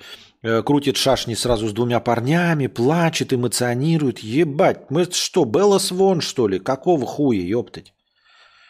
Это должна была быть Уэнсдей Адамс с, эм, э, с максимально каменным лицом. Ну, конечно, сейчас такой с максимально каменным лицом не протолкнешь э, среди подростковой аудитории. Нужно отыгрывать эмоции, нужно же делить себя между двух парней. Но это так сложно, так скучно и неинтересно мне 40-летнему мужику, который э, 100 таких Янка Далтов посмотрел. И, и при этом, говорю, сериал вот «Король Талса», он там тоже какие-то бьет свои рекорды, мне он заходит. Его уже продлили на второй сезон, но я еще посмотрел только первые две серии, надо, ну... Э, я не очень-то тороплюсь, потому что они выходят, по-моему, раз в неделю. И даже если я сейчас его догоню, там, посмотрю первые пять серий, то есть еще все равно три серии надо будет ждать. Поэтому я с этим не тороплюсь. Что еще посмотрел, значит, я? «Земное ядро» мы посмотрели буквально на днях. Старый добрый э, фильм «Катастрофа» 2005 года с Сараном Экхартом, э, которого я уже сегодня упоминал, который играл двуличие Харви Дента в трилогии Кристофера Нолана про Бэтмена. Э, земное ядро остановилось. Внутри вот эта вот магма вся крутится. Ну и группа ученых американских, естественно, решает пробуриться вглубь Земли, взорвать там ядерные заряды. Ну, решение всех проблем, блядь, ядерный взрыв. И запустить эту ебаную магму. А, вот. Хороший такой стандартный э, фильм «Катастрофа» э, по старым стандартам. Э, не то, чтобы там много разрушений, как в каком-нибудь столкновении с бездной или в Армагеддоне. Армагеддон, конечно, эталонный. А, вот. А этот фильм в 2005 году снят, может быть, чуть-чуть подешевле. Актерский состав хороший, смотрится фильм бравенько, интересненько. Натянутые моментики есть. Ну, то есть путешествие у нас под землей, а нам как-то там сбоку показывают, как их корабль плывет. Или э, визуализация того, как они э, под землей пробуривают. Очень странно. Э, есть, э, но стандартные э, натянутости в сюжете дескать, им нужно очень быстро справиться, и, естественно, где-то есть какой-то знакомый ученый, который давным-давно разрабатывает бурильную машину, которая прекрасно может добуриться до центра Земли. Вот как удобненько. А ведь мог, могло быть так, что никто нигде этим не занимался. Ну, просто вот земное ядро остановилось, через месяц Земля остановится, все пойдет крахом-пиздыком, а технологий нет. Но тут совершенно случайненько оказывается, что где-то есть чей-то знакомый, чей-то сват, брат, деверь, который совершенно случайно 25 лет занимался и уже придумал технологию, которая позволяет при помощи лазеров пробиться к центру Земли. Помимо Аарона Эккарта, там играет у нас э, вроде как лауреатка премии «Оскар» Хиллари Суонг, Суэнг. Э, ну, если не лауреатка, то как минимум участвовала в фильме э, оскароносном «Малышка на миллион». Помните, где она боксировала, а ее тренировал Клинт Иствуд? Вот. После этого она что-то очень незаметно снималась, в том числе вот в этом э, земном ядре. А так что больше ее ролей я не вспомню. Где она сейчас, кстати? Что она сейчас снимается? Ну, вроде неплохая актриса была. Вот. Эм, Стэнли Туччи, он у нас э, э, светился в роли одного из работников аэропорта в фильме «Терминал», где Том Хэнкс э, жил многие годы в аэропорту. Э, он э, такая как это, более добрая копия Марка Стронга. Я их раньше все время путал, Марка Стронга и Стэнли Тучи. Ну, конечно, всем он нам миметично запомнил, запомнился в роли маньяка в, это, в очочках с такими с лысинами и прилизанный из фильма «Милые кости», где он благополучно угрохал э, героиню Сир Широнан. Вот. Я, кстати, книгу читал, книга тоже такая своеобразная, на самом деле семейная драма, а не про маньяка. А, милые кости. Но вот все помнят этот образ э, педофила-маньяка, вот, воплощенного Стэнли Тучи. Э, Стэнли Тучи, афроамериканец какой-то, Хиллари Свонг э, и э, Аарон Экхарт. Ну, еще там какие-то пассажиры мимо крокодила играют не особенно интересные. А, в целом, если хотите, знаете, поностальгировать по вот этим популярному формату фильмов катастроф, то посмотреть можно. Просто сейчас фильмы катастрофы какие-то, блядь, ебатории, если честно. А, последняя нормальная фильм катастрофа, по мне, был, это вот эм, «Послезавтра» и 2012 эм, с, с, с, с Джоном Кьюсаком, по-моему. Вот. Они были, э, они все фильмы глупые, то есть они все притянуты за уши, пятое, десятое, но э, тем не менее их можно было посмотреть, э, не вылавливая кринж с каждой, фейспалм с каждой сцены. Вот, то есть это было эпично, это было масштабно, это было героически, это было в каких-то моментах э, слезоточиво, но тем не менее это было прикольно смотреть. Вот послезавтра и 2012. Э, После этого почему-то шла одна шляпа. Вот, допустим, в прошлом году э, вышел с этим, с актером Совой, который из э, ужастиках-то новых снимался, блядь. Как не предзнаменование, блядь. Отсрали. В Отсралах как этот актер-то играет? И он же играл еще э, Сову в э, Хранителях. Самого главного героя играл в Хранителях, ну, после Роршаха, скажем так и в Ацралах он играл. И вот с ним вышел э, «Падение Луны». Я начал смотреть. Вроде все по стандартам. И режиссер, я уж забыл, кто из них там снимает постоянно эти фильмы катастрофы. Но что-то такая дресня, прям сразу. Вроде все те же ходы, то есть нам показывают какого-то неудачника, ученого, который вдруг становится всем нужен, потому что обладает исключительными знаниями по теме,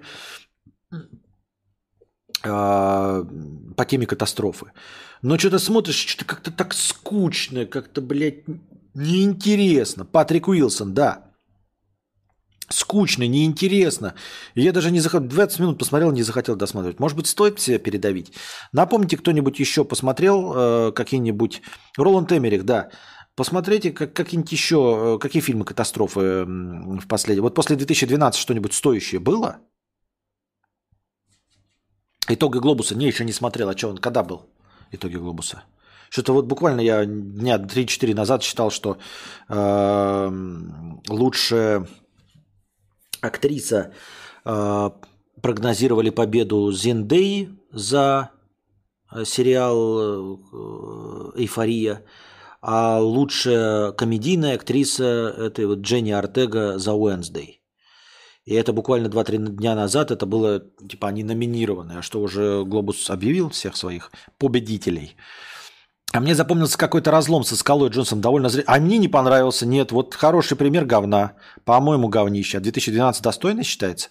По мне достойный. Вот для меня 2012 достойный. Послезавтра достойный. А вот уже разлом Сан-Андреас, говнище ебаное, не зашел мне совершенно. То есть я его практически не помню нихуя. Не-а. Неделю назад было, ничего себе. Что еще из, э, из последних фильмов, ну типа катастроф? Может быть, я что-то пропустил, я бы с удовольствием посмотрел. Why бы и нет.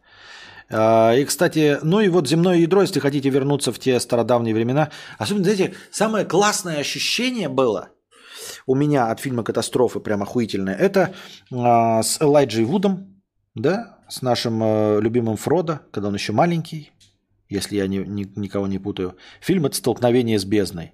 Там в конце все-таки какая-то хуйня из метеоритов пизданулась в итоге на Землю.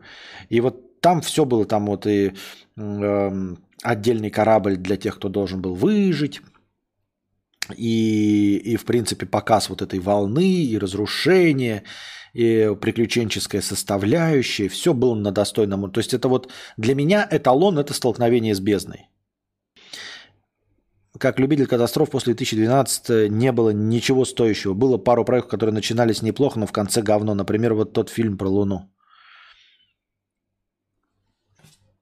Вот, и падение Луны я так и не досмотрел. Даже не знаю, что там интересно, неинтересно. И, кстати, к разговору про разлом Сан-Андреас и Дуэйна Джонсона. Э, не смотрите вверх. Ну, не смотрите наверх, это сатира, это не то. Э, это не фильм «Катастрофа» э, в классическом понимании. Там нет приключений. Приключения должны быть, люди должны выживать, там что-то стараться. А, Черный Адам, Черный Адам, э, экранизация, значит, комикс-героя из вселенной DC, одного из врагов Шазама. Они, по-моему, даже на тех же самых магических фишечках получили свои силы. Фильм одноразовый. Вот. Э, ну, говорят, что Шазам зашел хороший, но, честно говоря, для меня Шазам точности такой же, как Черный Адам. Но считается, что ну, Черный Адам вообще получил зеленый цвет-то только благодаря Шазаму, который вроде как всем очень неплохо зашел с Захари Леви э, в главных ролях. Вот. Хотя, мне кажется, они одинаковые по качеству. А, не самый худший а, далеко фильм про супергероев бывали гораздо потягомотнее, гораздо нуднее. Даже вспомнить первого Тора. Первый Тор хуже был.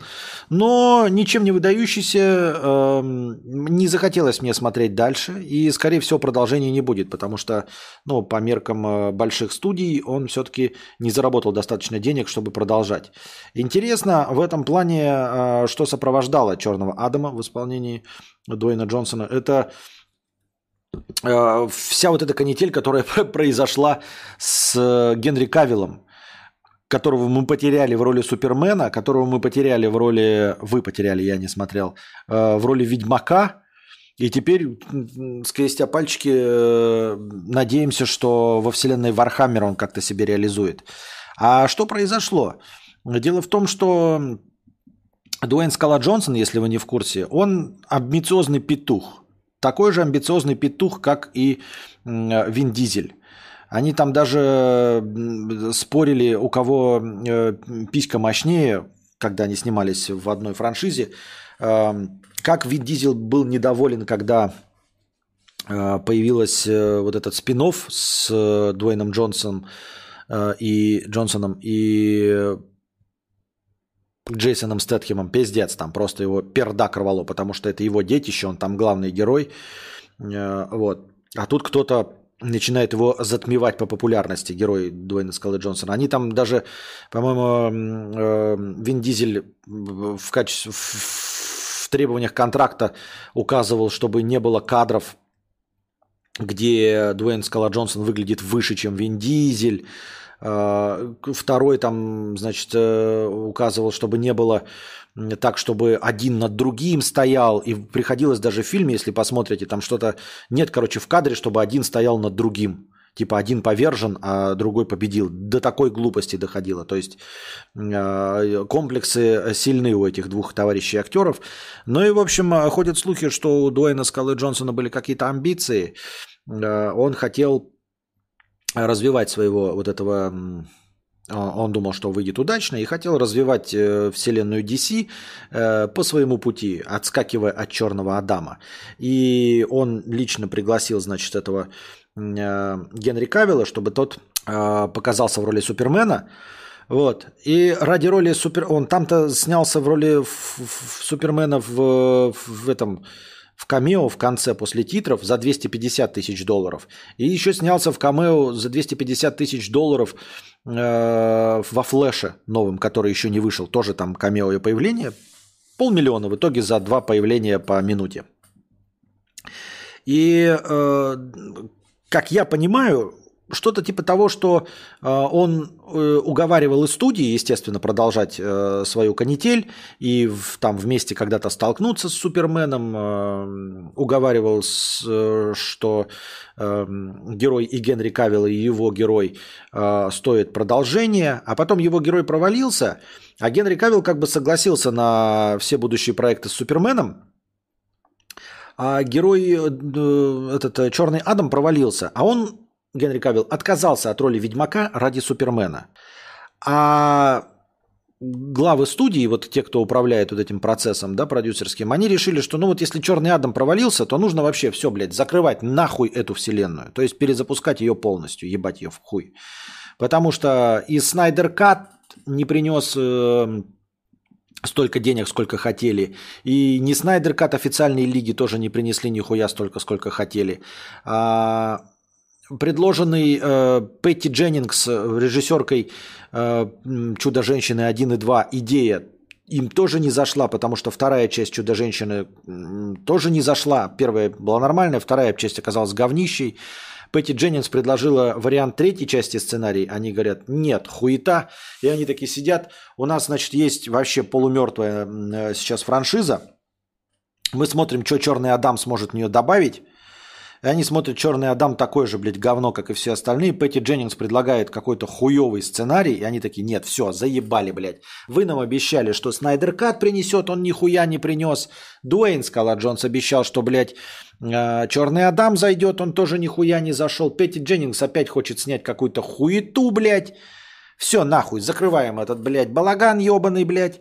И получается, что Генри Кавилл отказался от роли Ведьмака ради будущих проектов, э, чтобы они не, не пересекались, что ему там со дня на день предложат э, Супермена. А DC такая, блядь, все, закрываем нахуй эту э, канитель, это театр драмы и мини-комедии, будем заново перезапускать. Я не знаю, что они с Флэшем вообще решат, выпустить его или нет. Во Флэше же еще этот играет очень скандальный черт. Как его зовут во Флэше-то? Эзра, Эзра Миллер. Вот, он сам по себе скандальный. Не сказать, что он сильно приятный молодой человек в кино-то, я не очень хотел бы, ну так, мне просто нравится концепция флеша быстрого, и я бы хотел, чтобы его дорого, в дорогом виде воплотили, а не в сериале CW. А, я бы хотел увидеть Флэша, но не сказать бы, что я очень желаю его увидеть в исполнении Эзра Миллера. И поэтому Генри Кавилл потерял сначала Ведьмака, Потом э, Черный Адам э, наложил крест на все продолжения с, вот в этой вселенной вместе с Пэти Дженнингс. И Генри Кавилл оказался у разбитого корыта. И от Супермена его отказались. А нахуй, то есть они могут остальных перезапускать, а Супермен останется старым. Ну и он тоже нахуй пошел, все. Хотя и сам Супермен тоже не особенно денег приносил. И все.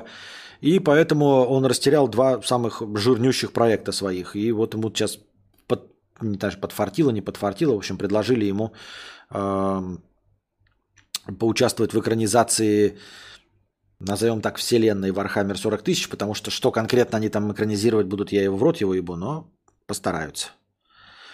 Будем посмотреть. Его мужественное лицо подходит э, под героических героев э, э, Варика, только но только тем, что они там согласны умирать и погибать в своих костюмах за императора. Мне очень было понятно, почему Джокер Феникса и Паттинсонский Бэтмен – это разные вселенные. Э, не было понятно. Э, почему? Ну, как? Они в разной стилистике. Они в разной стилистике. Э, Бэтмен Паттинсона – это какая-то современная готика – а Джокер это...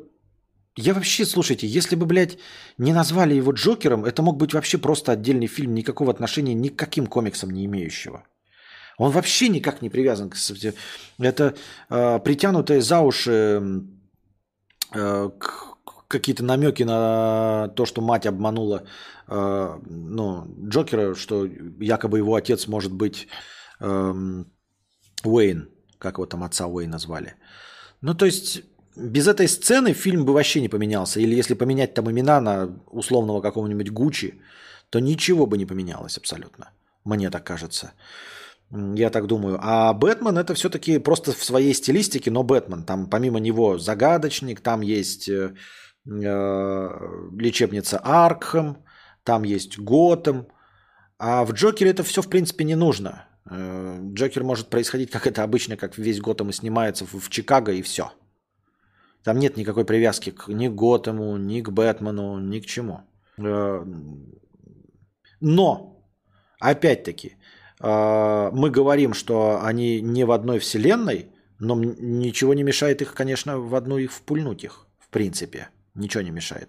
Но только непонятно, кто будет снимать, потому что первый Джокер снят как как просто триллер, а этот уже снят как готика. Если мы вкинем в этот в готичный гэтом, готом э, фениксовского Джокера, то непонятно вдруг, почему цветные города с метро и все это превратились в черную мрачную клаку Готэма. А, если мы вкинем э, Паттинсоновского Бэтмена э, в фильм про Джокера, то тогда непонятно будет, откуда этот черный черт взялся э, в обычном городе. Откуда он такой мрачный, э, э, небритый с сальными волосами. Вот только так. Они стилистически немножко в разных находятся местах, мне кажется. Именно стилистически. Не потому, что они, их истории противоречат друг другу, а просто стилистически они в разных местах находятся. По поводу Адама, как тебе показалось, это все такая сатира и постирония была первую треть фильма о праведной демократии, которую несут американцы? А то потом как будто на серьезных щах, э, а то как будто на серьезных щах это все говорили. Э, мне кажется, это была сатира. Это была сатира, мы же это смотрели. А, это была сатира, да. Ну, она была такая мягкая, беззубая. Это как шутки КВН про политику. Но да, это был подъеб в сторону, вот, что их никто не звал, и они туда пришли. Э, сеять разумное, доброе, вечное мечом. Но это, ну, типа, это очень часто обыгрывается. Я, кстати, сейчас попытался, прочитал эту укороченную версию романа «Фиаско» Станислава Лема. Там тоже все про это же. Прилетели земляне на другую планету и начали им там тоже насаждать демократию. Типа, принуждать к миру прилетели на планету такие, что-то на планете какая-то хуйня творится. А давайте их принудим к миру. И начали по ним, блядь, бомбы стрелять, еще какую-то угрозу, луну им взорвали. Такие говорят, мы с вами хотим контакт. Я говорю, мы не хотим с вами контактировать. А земляне такие, нет, вы будете с нами контактировать. Я говорю, нет, мы не будем. А земляне отправили зонды, а те на эти зонды э, типа подзорвали. Они такие, ах, вы так что ли? Короче, э, мы, значит, э, мы тут не шутки шутим, блядь. Мы вас разъебать можем. Мы мирные земляне. Это в романе Станислава. Мы мирные земляне. Короче, хотим с вами контакт. А эти инопланетяне такие, не, мы не хотим с вами контакт. Мы сказали, блядь, мы мирные земляне.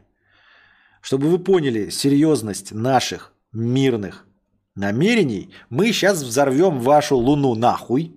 Да? Покажем силу вам, чтобы вы поняли, что мы серьезными мирными намерениями. Мы ее взорвем, вашу Луну, со всех сторон одновременно пустим ракеты и вашу Луну разуплотним просто в пыль и прах. А с разных сторон запустим, чтобы обломки вашей Луны не попали на вашу планету. Но вы поймете, насколько мы сильны, если мы можем взорвать вашу планету. И они пускают на планету, э, на Луну ракеты, а те, э, вот та сторона Луны, которая к планете обращена, и вот с этой стороны, которой ракеты летели, они их сбивают своим ПВО. Естественно, Луна не разрушается до конца и падает нахуй на эту планету. И происходит там ебать катастрофу, блядь, всемирных масштабов, ну потому что планета не до этого. Э, те говорят, э, земляне такие, вы сами виноваты? Те такие, чё, блядь?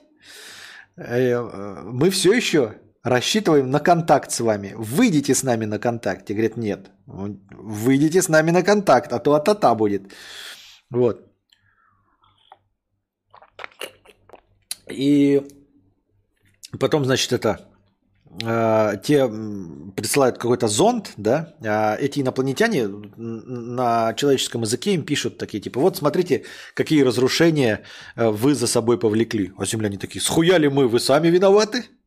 Это же вы, блядь, сделали так, что луна на вас упала. Это реально, блядь, так написано в романе «Фиаско» Станислава Лема. Вот. Прямо земляне такие, мы, блядь, приехали с миром нахуй. С миром нахуй приехали. А потом они отправили туда, короче, а, говорят, э, значит так, а, мы либо вас нахуй след, ну, сотрем вашу планету к ебени матери, либо вы принимаете нашего контактера. Мы Контакт хотим с вами восстановить. Контакт, блядь. С вами восстановить хотим нахуй. Серьезно, блядь. Вот. И говорит, мы отправим вам э, э, нашего посла на кораблике. Если, и, короче, он будет выходить на связь раз в 100 минут. Если, короче, вы убьете нашего посла, или он там через 100 минут каждый не выйдет на связь, мы вашу планету нахуй разуплотним из лазера, ебать. Просто, блядь, из лазера снесем к хуям, блядь, ее. Потому что мы, мирные земляне, вышли на контакт. Вот, они спускают туда этого землянина, а землянин ходит нахуй и не видит этих нихуя, этих инопланетян. Они их до этого не видели. Они не могли понять, как они выглядят. Они не знают, как выглядит. Планета называется Квинта. Инопланетяне называются Квинтяне. Вот.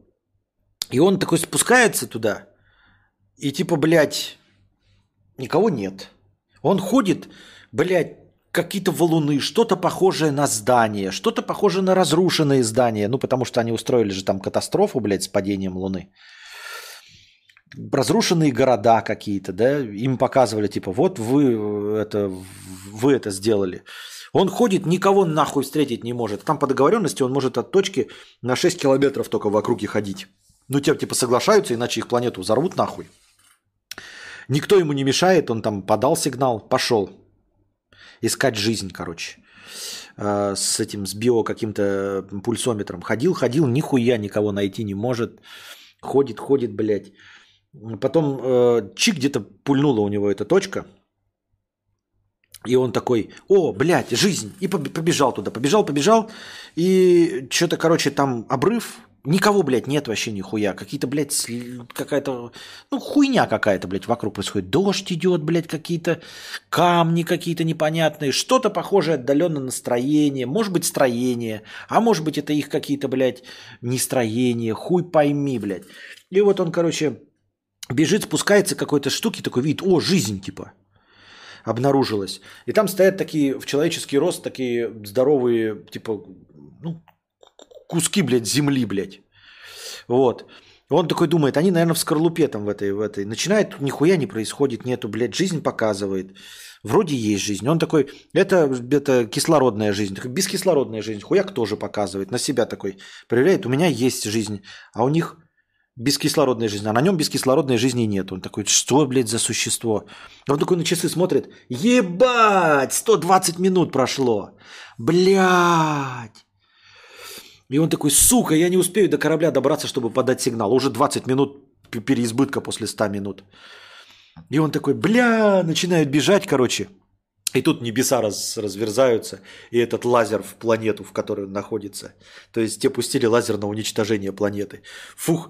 И этот э, ну, герой, ну, посол такой, э, типа, и он увидел, как засветилось там, небеса разверзлись, а, дождь прекратился, лазерный луч, и возникло лазерное солнце, а, начинающее уничтожать планету. И тут он увидел Квинтян. И все, конец. Точнее, даже не так. И тут он понял, что видит Квинтян.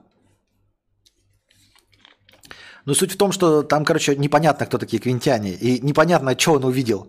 Там, типа, э, небеса разверлись, э, лазер, э, вспыхнул лазерное солнце. И тут он понял, что увидел квинтян.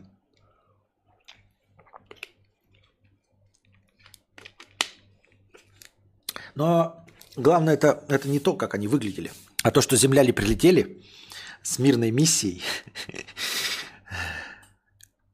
построить контакт. Но в итоге нахуй все снесли, просто перебили всех. И просто, потому, что, потому что те не хотели выходить на контакт так, как им хотелось. Да, Станислав Лем фиаско. Фиаско. Ну, как бы само название, оно сразу говорит фиаско. Вот такая хуйня невеселая. Ладно, на этом мы, дорогие друзья, будем заканчивать наш сегодняшний Кинобред. Надеюсь, что вам понравилось. Мы просидели практически два часа, за исключением небольшого перерыва на э, вьетнамский разрыв электричества. Вот. Э, чтобы следующие подкасты длились дольше и были еще кинобреды, поддерживайте э, донатами с хэштегом кинобред. Становитесь, пожалуйста, спонсорами на Boosty. Ваша поддержка очень важна сейчас в эти времена. Э, задавайте вопросы в межподкасте. А, лучший вопрос будет э, выделен в названии стрима, и ответу на этот вопрос будет посвящено началу следующего подкаста. Вот. А так приносите добровольные пожертвования и донатьте, чтобы подкаст длился дольше. А пока держитесь там. Спокойных вам жизни. Всем нам спокойной жизни. А пока держитесь там. Вам всего доброго, хорошего настроения и здоровья.